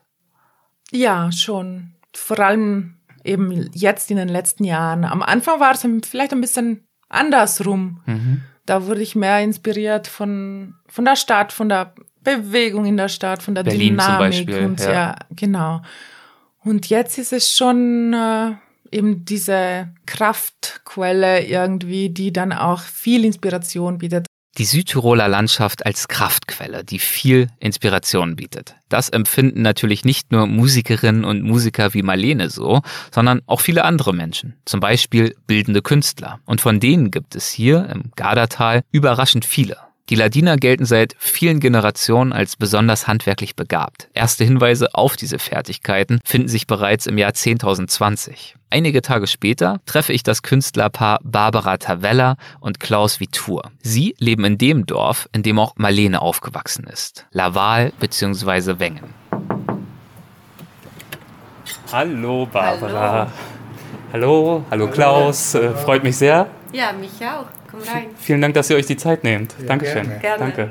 Ich dachte eigentlich, ich treffe euch zu Hause, aber ehrlich gesagt, jetzt so auf den ersten Blick, das sieht eher aus wie ein Atelier. Ähm, wo sind wir denn hier? Zu Hause und im Atelier. Ah ja, okay. Das Atelier ist eigentlich unser Zuhause. Das heißt, ihr wohnt hier oben drüber wahrscheinlich, ja, ne? Okay. genau. Und wir stehen jetzt hier in so einem kurzen Flur mit einer Kaffeemaschine, das ist ja schon mal das Wichtigste. Und ich sehe links und rechts gehen dann zwei größere Zimmer ab mit Kunst, die jeweils ähm, auch relativ unterschiedlich anmutet. Deswegen gehe ich davon aus, eins gehört dir, Barbara, und eins dir, Klaus. Ja, genau. ja, ja. Okay. Ich hätte vorab ein paar Fragen an euch, damit ich einfach so ein bisschen besser einordnen kann, was ich äh, gleich sehe. Ähm, ich würde mal ganz klassisch beim Anfang anfangen. Wir treffen uns hier nahe Wengen, äh, in Laval, in Wengen sogar sind wir noch, okay. Ist ja eine wunderschöne Ortschaft. Ich bin ähm, bisher leider nur dran vorbei und so ganz grob, also mit dem Fahrrad, ein paar Einblicke bekommen. Wie seid ihr denn hier gelandet? Stammt ihr hier aus diesem Tal? Ja, wir stammen beide aus diesem Tal und ich stamme aus Wengen. Aus Wengen tatsächlich. Ja, ich bin hier okay. geboren. Mhm. Und du? Ich bin im äh, Nachbardorf aufgewachsen und dann äh, habe ich die Kunstschule besucht und danach die, die Akademie in Mailand. Ja. Und da haben wir uns getroffen. Ich wollte gerade sagen, das habe ich ja gelesen, dass, dass du auch in Mailand warst, ja, Barbara. Beide. Ja. Dort beide. haben wir uns kennengelernt. Ah, ja, okay. Wie habt ihr in diesem Tal damals die Inspiration gefunden, jeweils Kunst studieren zu wollen? Wie seid ihr an dieses Thema rangeführt worden? Auf einer ganz natürlichen und äh, fast automatischen Weise ja. war es bei mir. Also ich habe immer schon gerne gemalt oder herumgebastelt. Ja und es war ganz klar, dass ich mit dem weitermache. Und die Sprache ist nicht unsere Stärke hier in den Bergen. Und auch das Ladinische ist sehr eingegrenzt. Und ich glaube, ich habe nach einer anderen Ausdrucksform und Weise gesucht und habe die eben im Künstlerischen gefunden, im, im Malen. Das finde ich interessant, was du sagst. Die Sprache ist nicht eure Stärke hier in den Bergen. Wie meinst du das? Ich hatte bisher immer den Eindruck, dadurch, dass ihr hier in den Tälern Ladinisch ja sprecht ja. und gezwungen seid, zusätzlich zu dieser eurer eigenen Sprache noch Italienisch, Deutsch, Englisch, was auch immer zu lernen, dass mhm. Sprachen eher eure Stärken sind. Aber du kannst mich da gerne korrigieren. Also die ladinische Sprache ist zwar meine Muttersprache, aber die ist mehr eine Sprache, sage ich mal unter Anführungszeichen, eine arme Sprache. Also sie hat viele Wörter für um, alles Handwerkliche und so, aber die Gefühle, okay. da habe ich meine Schwierigkeiten, die auf Ladinisch auszusprechen.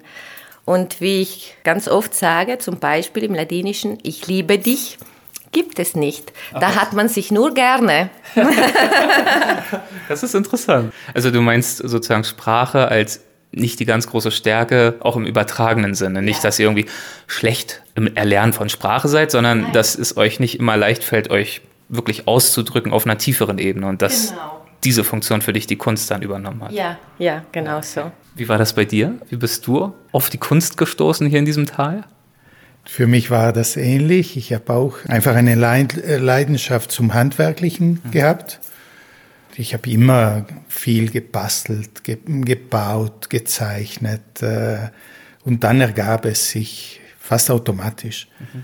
Das mit der Sprache, das könnte schon auch ein Thema sein, also nicht das Alltägliche, sondern die, die, die tiefere Ebene, wie man äh, tiefere Gefühle oder äh, diese Unmöglichkeit, etwas zu sagen was vielleicht nicht sprachlich geht, versuche ich durch, durch das Malen, aber das ist auch ein sehr, sehr langer Prozess, der sich in der Malerei einfach widerspiegelt oder, oder zeigt oder reflektiert, immer wieder. Der Versuch, mit dieser Unmöglichkeit auszukommen, aber vielleicht Unmöglichkeit, nicht nur etwas zu sagen, aber auch zugehört zu werden Vielleicht hat das auch wieder mit der Landschaft zu tun oder mit den Bergen. Man ist auch isoliert. Es gibt nicht so viel Möglichkeit zu einem Auswechsel. Und auch wenn man etwas sagen will oder kann, heißt das nicht, dass jemand das zuhört. Und dann stehe ich vor einer Wand. Ja. Und fast metaphorisch hat sich diese Wand oder auch in einem Selbstgespräch entwickelt. Und mit der Malerei kann ich gleichzeitig sagen und antworten, reflektieren. Mit dir selbst in eine Art Zwiegespräch gehen und dann indirekterweise irgendwann noch mit den Betrachtern der Kunst natürlich. Ja, ja. ja. Das heißt, wie du auch gerade schon gesagt hast, Sprache, Kommunikation, Austausch von Ideen und Gefühlen ähm, ist nicht immer leicht hier gewesen. Das würde ich gerne noch so ein bisschen besser verstehen. Glaubt ihr, also das liegt zum einen an der ladinischen Sprache vielleicht zu einem gewissen Teil, Lag das auch an der Mentalität hier in den Dörfern, als ihr aufgewachsen seid, dass es einfach nicht so üblich war, über Gefühle zu sprechen? Auf jeden Fall, ja. ja. Das war nicht so üblich und von mir aus gesehen ist es immer noch nicht. Und ich denke auch die Landschaft, also diese Berge, verbergen äh, ja. ziemlich viel. Ja. Aber wenn man hinaufgeht, dann sieht man die Welt. Also, Dein Hinaufgehen war zum Beispiel der Ausbruch oder Aufbruch nach Mailand und eben die Betätigung in der Kunst. Das ja, aber auch jetzt ganz eins zu eins okay. auf die Spitze gehen. Ja. Und da öffnet es sich. Ja. Und das ist vielleicht auch der Grund, warum ich wieder hierher zurück bin. So, das zieht mich schon sehr an, obwohl ich immer Fernweh habe. Wonach hast du Fernweh?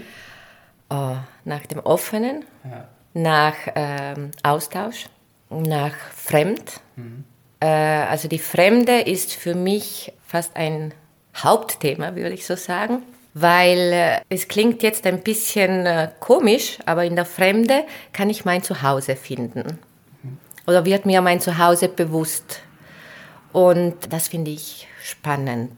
In der Fremde wird mir mein Zuhause bewusst. Eine schöne Einsicht von Barbara.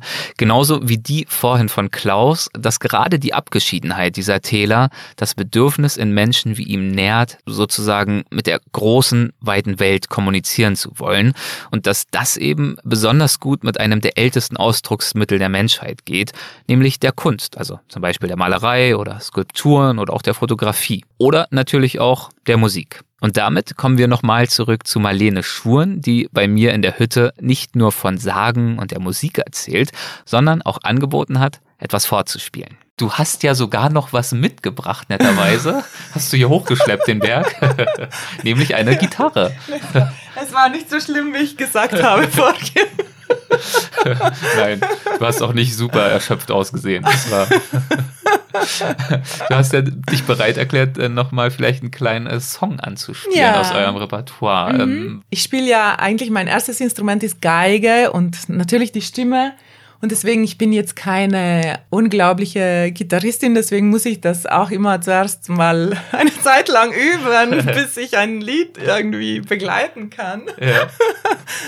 Der Song, den sie mitgebracht hat, heißt Tana. Tana ist eine Sagengestalt, die einem Volk entstammt, dessen Mitglieder mit Herzen aus Stein geboren werden. Nicht aber Tana. Sie besitzt ein menschliches Herz. Deshalb empfindet sie Mitleid mit den Menschen und Tieren. Das klingt vielleicht zunächst wunderbar, führt aber dazu, dass sie zu häufig eingreifen will in die Kreisläufe der Natur. Baut sich zum Beispiel an einem Hang eine bedrohliche Lawine auf, dann möchte Tana mit ihren Kräften verhindern, dass sie ins Tal rutscht. Ihr Volk ist jedoch zuständig für genau diese natürlichen Abläufe.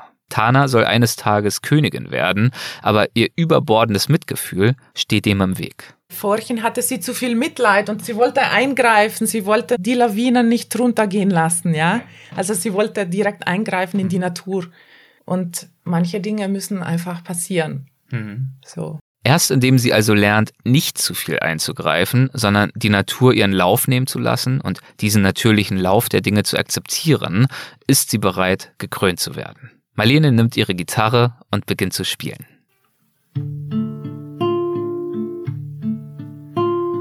Sora circondata da cra de dlacia florage دیداکر المدست چفتلدان تبیرا دابا بولتوس منسه دو پاتریا مودو na princesa dall'anima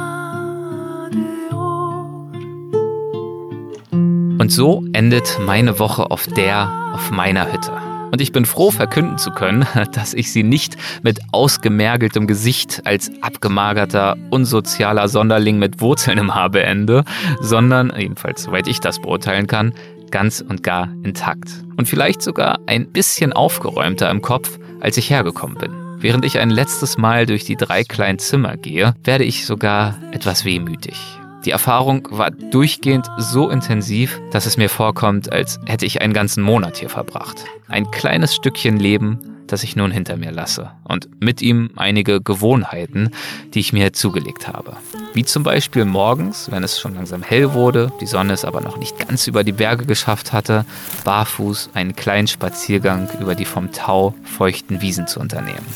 Dann an diesen Morgenden liegt der Duft von Wildwiese in der Luft und die Grillen zirpen. Einmal lasse ich mich anschließend auf meiner Bank vor dem Haus nieder, als plötzlich eine aufgeschreckte Blindschleiche zwischen meinen Füßen davon huscht, aber nicht in Richtung Wiese, sondern durch eine Lücke zwischen zwei Steinen hinein ins Fundament meiner Hütte. Hm, na schön, das äh, gehört dann wohl auch zum Erleben mit der Natur.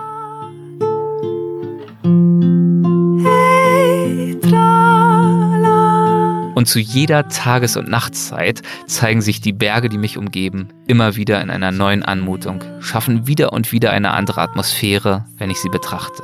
Manchmal, wenn sie im Schatten liegen, wirken sie abweisend und fast konturlos. Sie verbergen nahezu sämtliche Details, um dann, wenn die Sonne sie bescheint, mit freundlichem Antlitz rot aufzuleuchten und jede Spalte und Felsnase zu offenbaren. Ähnlich verhält es sich mit den Wolken, die mal schwermütig, tief und grau über mir hängen und mal federleicht über die Gipfel sausen. Und in den Abendstunden, wenn das Tal und die Bergflanken schon komplett im Schatten liegen, sind sie, die Wolken, zum Teil noch orangefarben erleuchtet von Sonnenstrahlen, die es längst nicht mehr bis hinab zu mir schaffen, aber eben hoch oben noch die Wolkenmeere erhellen, so als hätte dort jemand eine gigantische Glühbirne eingeschaltet. Das alles sind immer wieder Anblicke und Stimmungen, die mich fast schon in einen tranceartigen Zustand versetzen. Scheinbares Nichts, scheinbare Ruhe scheinbarer Stillstand. Aber wenn man sich selbst mit seiner ganzen Wahrnehmung an diese Abläufe anpasst, und das dauert ein paar Tage, dann merkt man, dann merke ich, dass eigentlich überhaupt kein Stillstand herrscht, sondern richtig viel um mich herum passiert. Ein ständiges Erwachen und zur Ruhe kommen, all die Kreisläufe der Natur, all die kleinen und großen Veränderungen, lauter Prozesse und Details, die mir im normalen Alltagsleben komplett entgehen und deren Beobachtung mich hier, jetzt, nicht etwa langweilt, sondern restlos ausfüllt. Aber ich freue mich auch auf die, mal dramatisch formuliert, Rückkehr in die Zivilisation mit ihren Annehmlichkeiten. Duschen, wohltemperierte, elektrifizierte Zimmer, die es nicht notwendig machen, morgens zwei Hoodies übereinander zu tragen und so weiter und so fort. Und durchaus auch auf die Rückkehr an meine Werkbank, also den Schreibtisch. Und auf die E-Mails und Zoom-Meetings und Interviews. Auch wenn immer viel los ist, ich mag mein Leben und meine Arbeit, das habe ich auch auf meiner Hütte gespürt. Kein einziges Mal hat es mir vor der Rückkehr gegraut, ganz im Gegenteil. Was bleibt, ist das wohlige Gefühl, endlich mal wieder durchgeatmet zu haben. Und was bleibt, sind natürlich die Erinnerungen an die vielen wunderbaren Begegnungen. Nicht alle habe ich für den Podcast aufgezeichnet, die mir immer wieder neue Facetten Südtirols offenbart haben. Deshalb danke ich allen Gesprächspartnern, die sich die Zeit genommen haben, mich in meiner Hütte zu besuchen oder mich auf Ausflüge mitzunehmen. Und ich danke dem IDM Südtirol für die Unterstützung bei der Organisation von alledem und bei der Produktion dieser Folgen. Wenn ihr Fotos oder Videos von meiner Hütte, von mir an den Felsflanken des Heiligkreuz Kofel oder auch von meinen Gesprächspartnerinnen und Gesprächspartnern sehen möchtet, dann schaut wie immer gern auf unserer Instagram-Seite vorbei. Domon.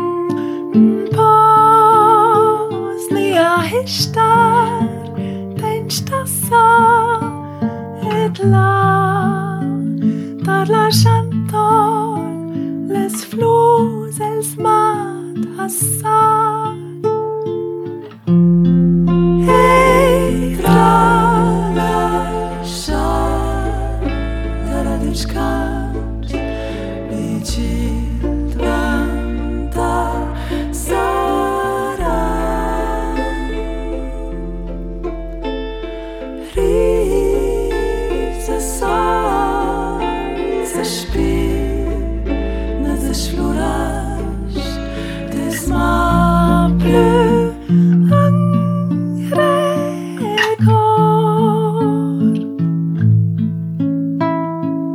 Das war's für dieses Jahr in und aus Südtirol. Ich komme bestimmt wieder, hoffe ich zumindest. Und ich übergebe jetzt zum Abschluss dieser Folge einmal mehr das Wort an Tropenökologin und Ameisenbärenforscherin Lydia Möcklinghoff, die uns ja bereits seit Folge 211 am Ende jeder Episode, wie auch schon vor einem Jahr, aus dem Pantanal in Brasilien berichtet. Viel Spaß also mit der neuen Ausgabe.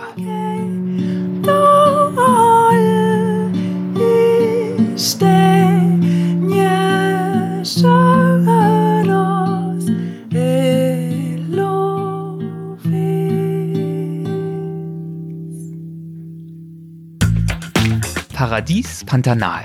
Neues von Lydia. So, jetzt am südlichsten Rand von äh, Carols Territorium angekommen. Die will ich ja immer noch unbedingt sehen, falls sie überhaupt noch lebt. Und äh, deren Territorium kenne ich tatsächlich sehr gut, weil sie 2017 ein äh, Senderhalsband getragen hat. Und äh, hätte ich dazu sagen sollen, Ameisenbär Vielleicht besser, sonst könnte es ja jeder sein. Genau, die hat 2017 ein Sendehalsband getragen, das zum einen ein Radiosignal ausgesendet hat. Das heißt, mit einer Antenne konnte ich sie äh, jederzeit finden, indem man die Antenne schwenkt. Das ist so ein bisschen wie wenn man mit der Radioantenne äh, das beste Signal von der Radiostation sucht. So schwenkt man dann die Radioantenne und äh, wenn man ein Piepen empfängt, dann ist es das Senderhalsband und dann lässt man die Antenne kreisen und dann kriegt man raus, aus welcher Richtung man dieses Piepen empfängt. Und so kommt man dann immer näher an dieses Signal dran. Und zum anderen haben diese Senderhalsbänder äh, Positionen ans Internet geschickt. Also das heißt über Satellit ans, ins Internet. Ähm, das ist natürlich total luxuriös. Dann guckt man und äh, sieht, wo der Ameisenbär zuletzt war. Und aus dieser Zeit habe ich eine ziemlich genaue Vorstellung, wie das Streifgebiet zu dieser Zeit aussah, also 2017 von Carol. Ich habe aber auch schon seit 2009 Positionsdaten von ihr von Direktsichtungen, wo ich sie gesehen habe. Da war sie auch immer in dieser Gegend. Von daher glaube ich, dass sie ein relativ stabiles Streifgebiet hat. Genau, das suche ich jetzt verzweifelt seit Wochen nach ihr ab und habe auch Kamerafallen aufgestellt, in der Hoffnung, dass die sie vielleicht erwischen. Und äh, gut, jetzt versuche ich es heute nochmal. Hm. Auch krass. Ich bin ja heute Morgen diese Strecke schon gefahren. Auch auf der Suche nach Ameisenberg Karol. Und da waren die ganze Straße voller Pumaspuren. In alle Richtungen. Und jetzt komme ich hier wieder lang und es sind frische über meinen Reifenspuren von heute Morgen. Der hat sich bestimmt irgendwo versteckt, als ich hier lang gefahren bin. Und möglicherweise tut er das gerade wieder. Aber leider sind Katzen ja schlau und sehr gut getarnt. Das heißt, er könnte jetzt eigentlich genau neben mir sitzen und mich angucken. Ich würde ihn nicht sehen. Hm, hm sehr spannend. An diesem See habe ich auch äh, vorletzte Woche schon einen Puma langrennen sehen, der dann nachts ein Kalb getötet hat. Aber es schreien auch keine Krähen oder sonst irgendwelche Vögel. Das ist sonst auch immer ein gutes Zeichen dafür, dass ein Jäger unterwegs ist. Gut, weiter geht's. Wir suchen ja auch eigentlich Ameisenbären. Ist jetzt tatsächlich irgendwas aber das ist irgendein Tier, das am Boden frisst. Deswegen tippe ich auf Nasenbär oder Ameisenbär. Zweiteres wäre mir natürlich lieber. Jetzt höre ich allerdings gar nichts mehr. Und ich fahre lieber weiter, bevor ich hier meine ganze Zeit verplemper. Und dann ist es nur ein dusseliger Nasenbär statt Ameisenbär, ne, Erik? Zwei unterschiedliche Tiere, wir erinnern uns.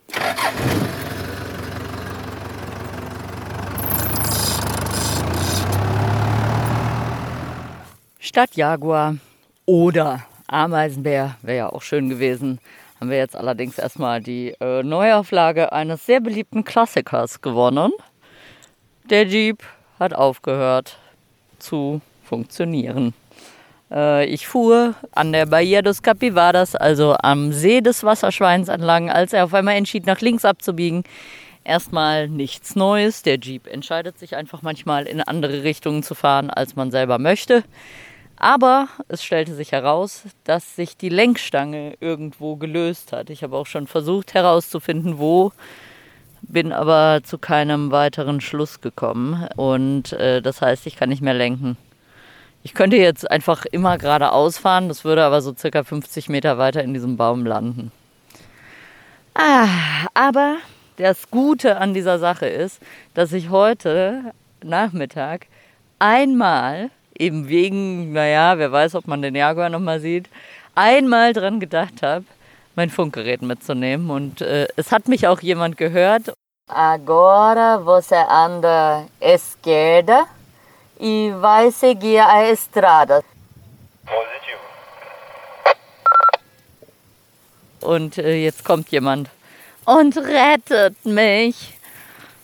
Aber das dauert wahrscheinlich jetzt noch irgendwie so eine halbe Stunde oder so. Von daher hänge ich hier jetzt einfach mal rum und gucke mir die gute Bahia dos Capivaras an. Hier könnte doch jetzt mal ein Ameisenbär langkommen. Aber nein, natürlich nicht. Man sieht so wenig Ameisenbären dieses Jahr. Also letztes Jahr auch schon, aber letztes Jahr war ja nicht Ameisenbärensaison. Dieses Jahr ist aber wirklich immer noch schlimm. Und ich vermute, es ist, weil jetzt einfach so viele Jahre in Folge Trockenheit war und die Seen einfach komplett zugewuchert sind. Ne? Und eigentlich alles komplett zugewuchert ist, weil die Flut hält ja die Landschaft natürlicherweise offen. Wenn das dann einmal überschwemmt ist, sterben alle Pflanzen ab. Und jetzt gab es einfach so lange keine Flut mehr. Jetzt ist alles einfach mit so, äh, ja, ich kann es relativ genau schätzen, 1,70 groß, ungefähr so groß wie ich, hohen äh, Büschen überwachsen. Und da sieht man natürlich keine Viecher drin, ne? wenn die da drin rumhampeln. Ja, naja, gut. Jetzt kann ich mir also noch eine Weile, bis die Leute kommen und mich retten, mir noch eine Weile die 1,70 Meter hohen Büsche angucken. Und die sehr schöne Baía dos Capivaras, in der tatsächlich sogar noch ein bisschen Wasser drin ist. Veja, só para ver se eu copiei bem. Do lado direito tem uma entrada pro mato. Eu pego essa. Segunda trilha para a floresta. Essa trilha você pega.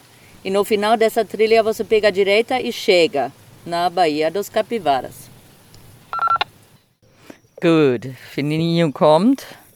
Es wird halt noch ein bisschen spannend, ob er mich finden wird.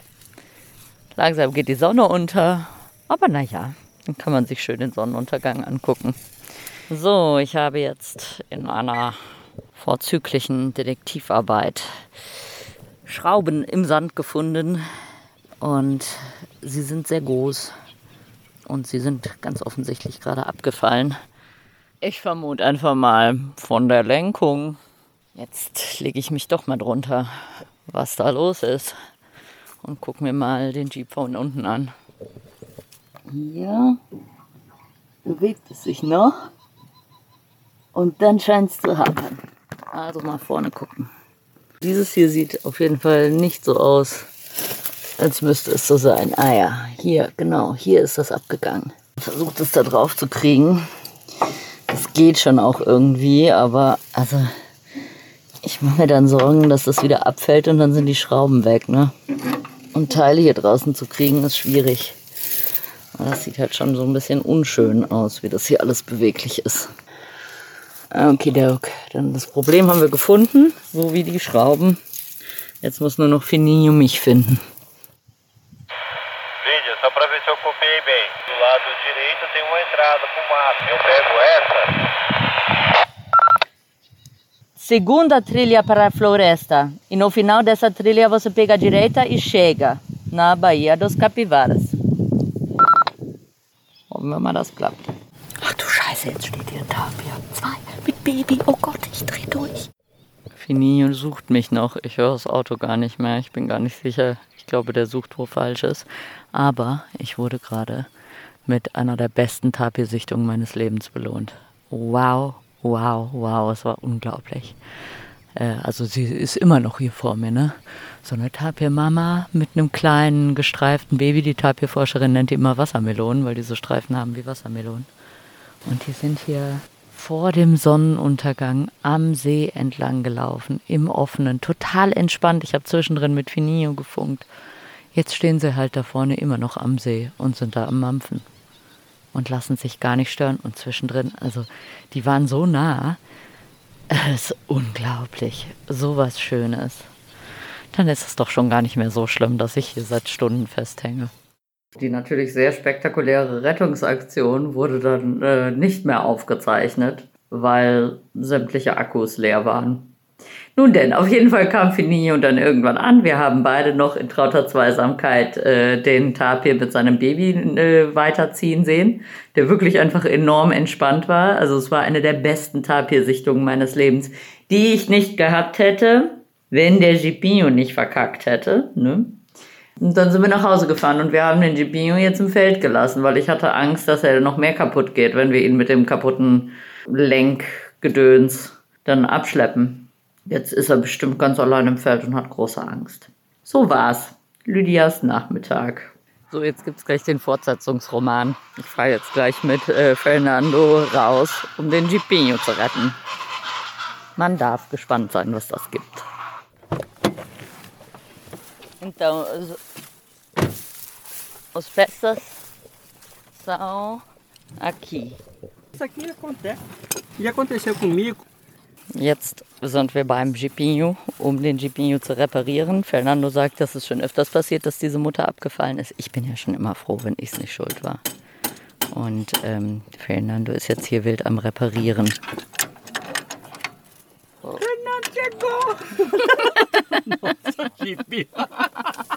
Quantas vezes você já me salvou no campo? Muitas vezes. Muitas vezes. Meu Deus. Eita, nós. Kleine Übersetzung an dieser Stelle. Es wird sich über mich lustig gemacht, weil ich wirklich schon oft mit dem Jeep liegen geblieben bin.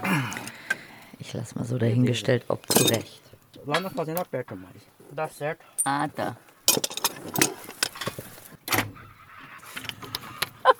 Nossa.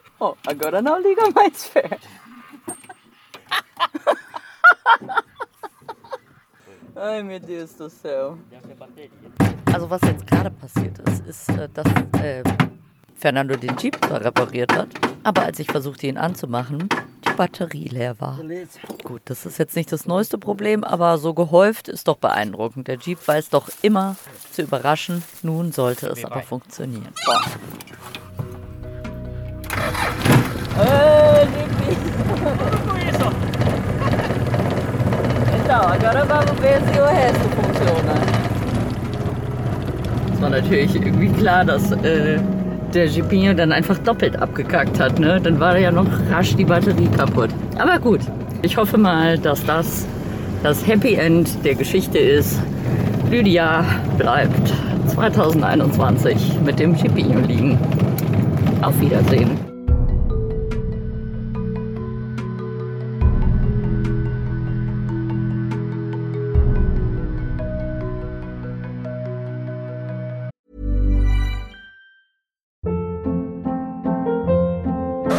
Hold up. What was that? Boring. No flavor. That was as bad as those leftovers you ate all week. Kiki Palmer here, and it's time to say hello to something fresh and guilt-free. Hello Fresh. Jazz up dinner with pecan-crusted chicken or garlic butter shrimp scampi. Now that's music to my mouth. Hello Fresh. Let's get this dinner party started. Discover all the delicious possibilities at hellofresh.com.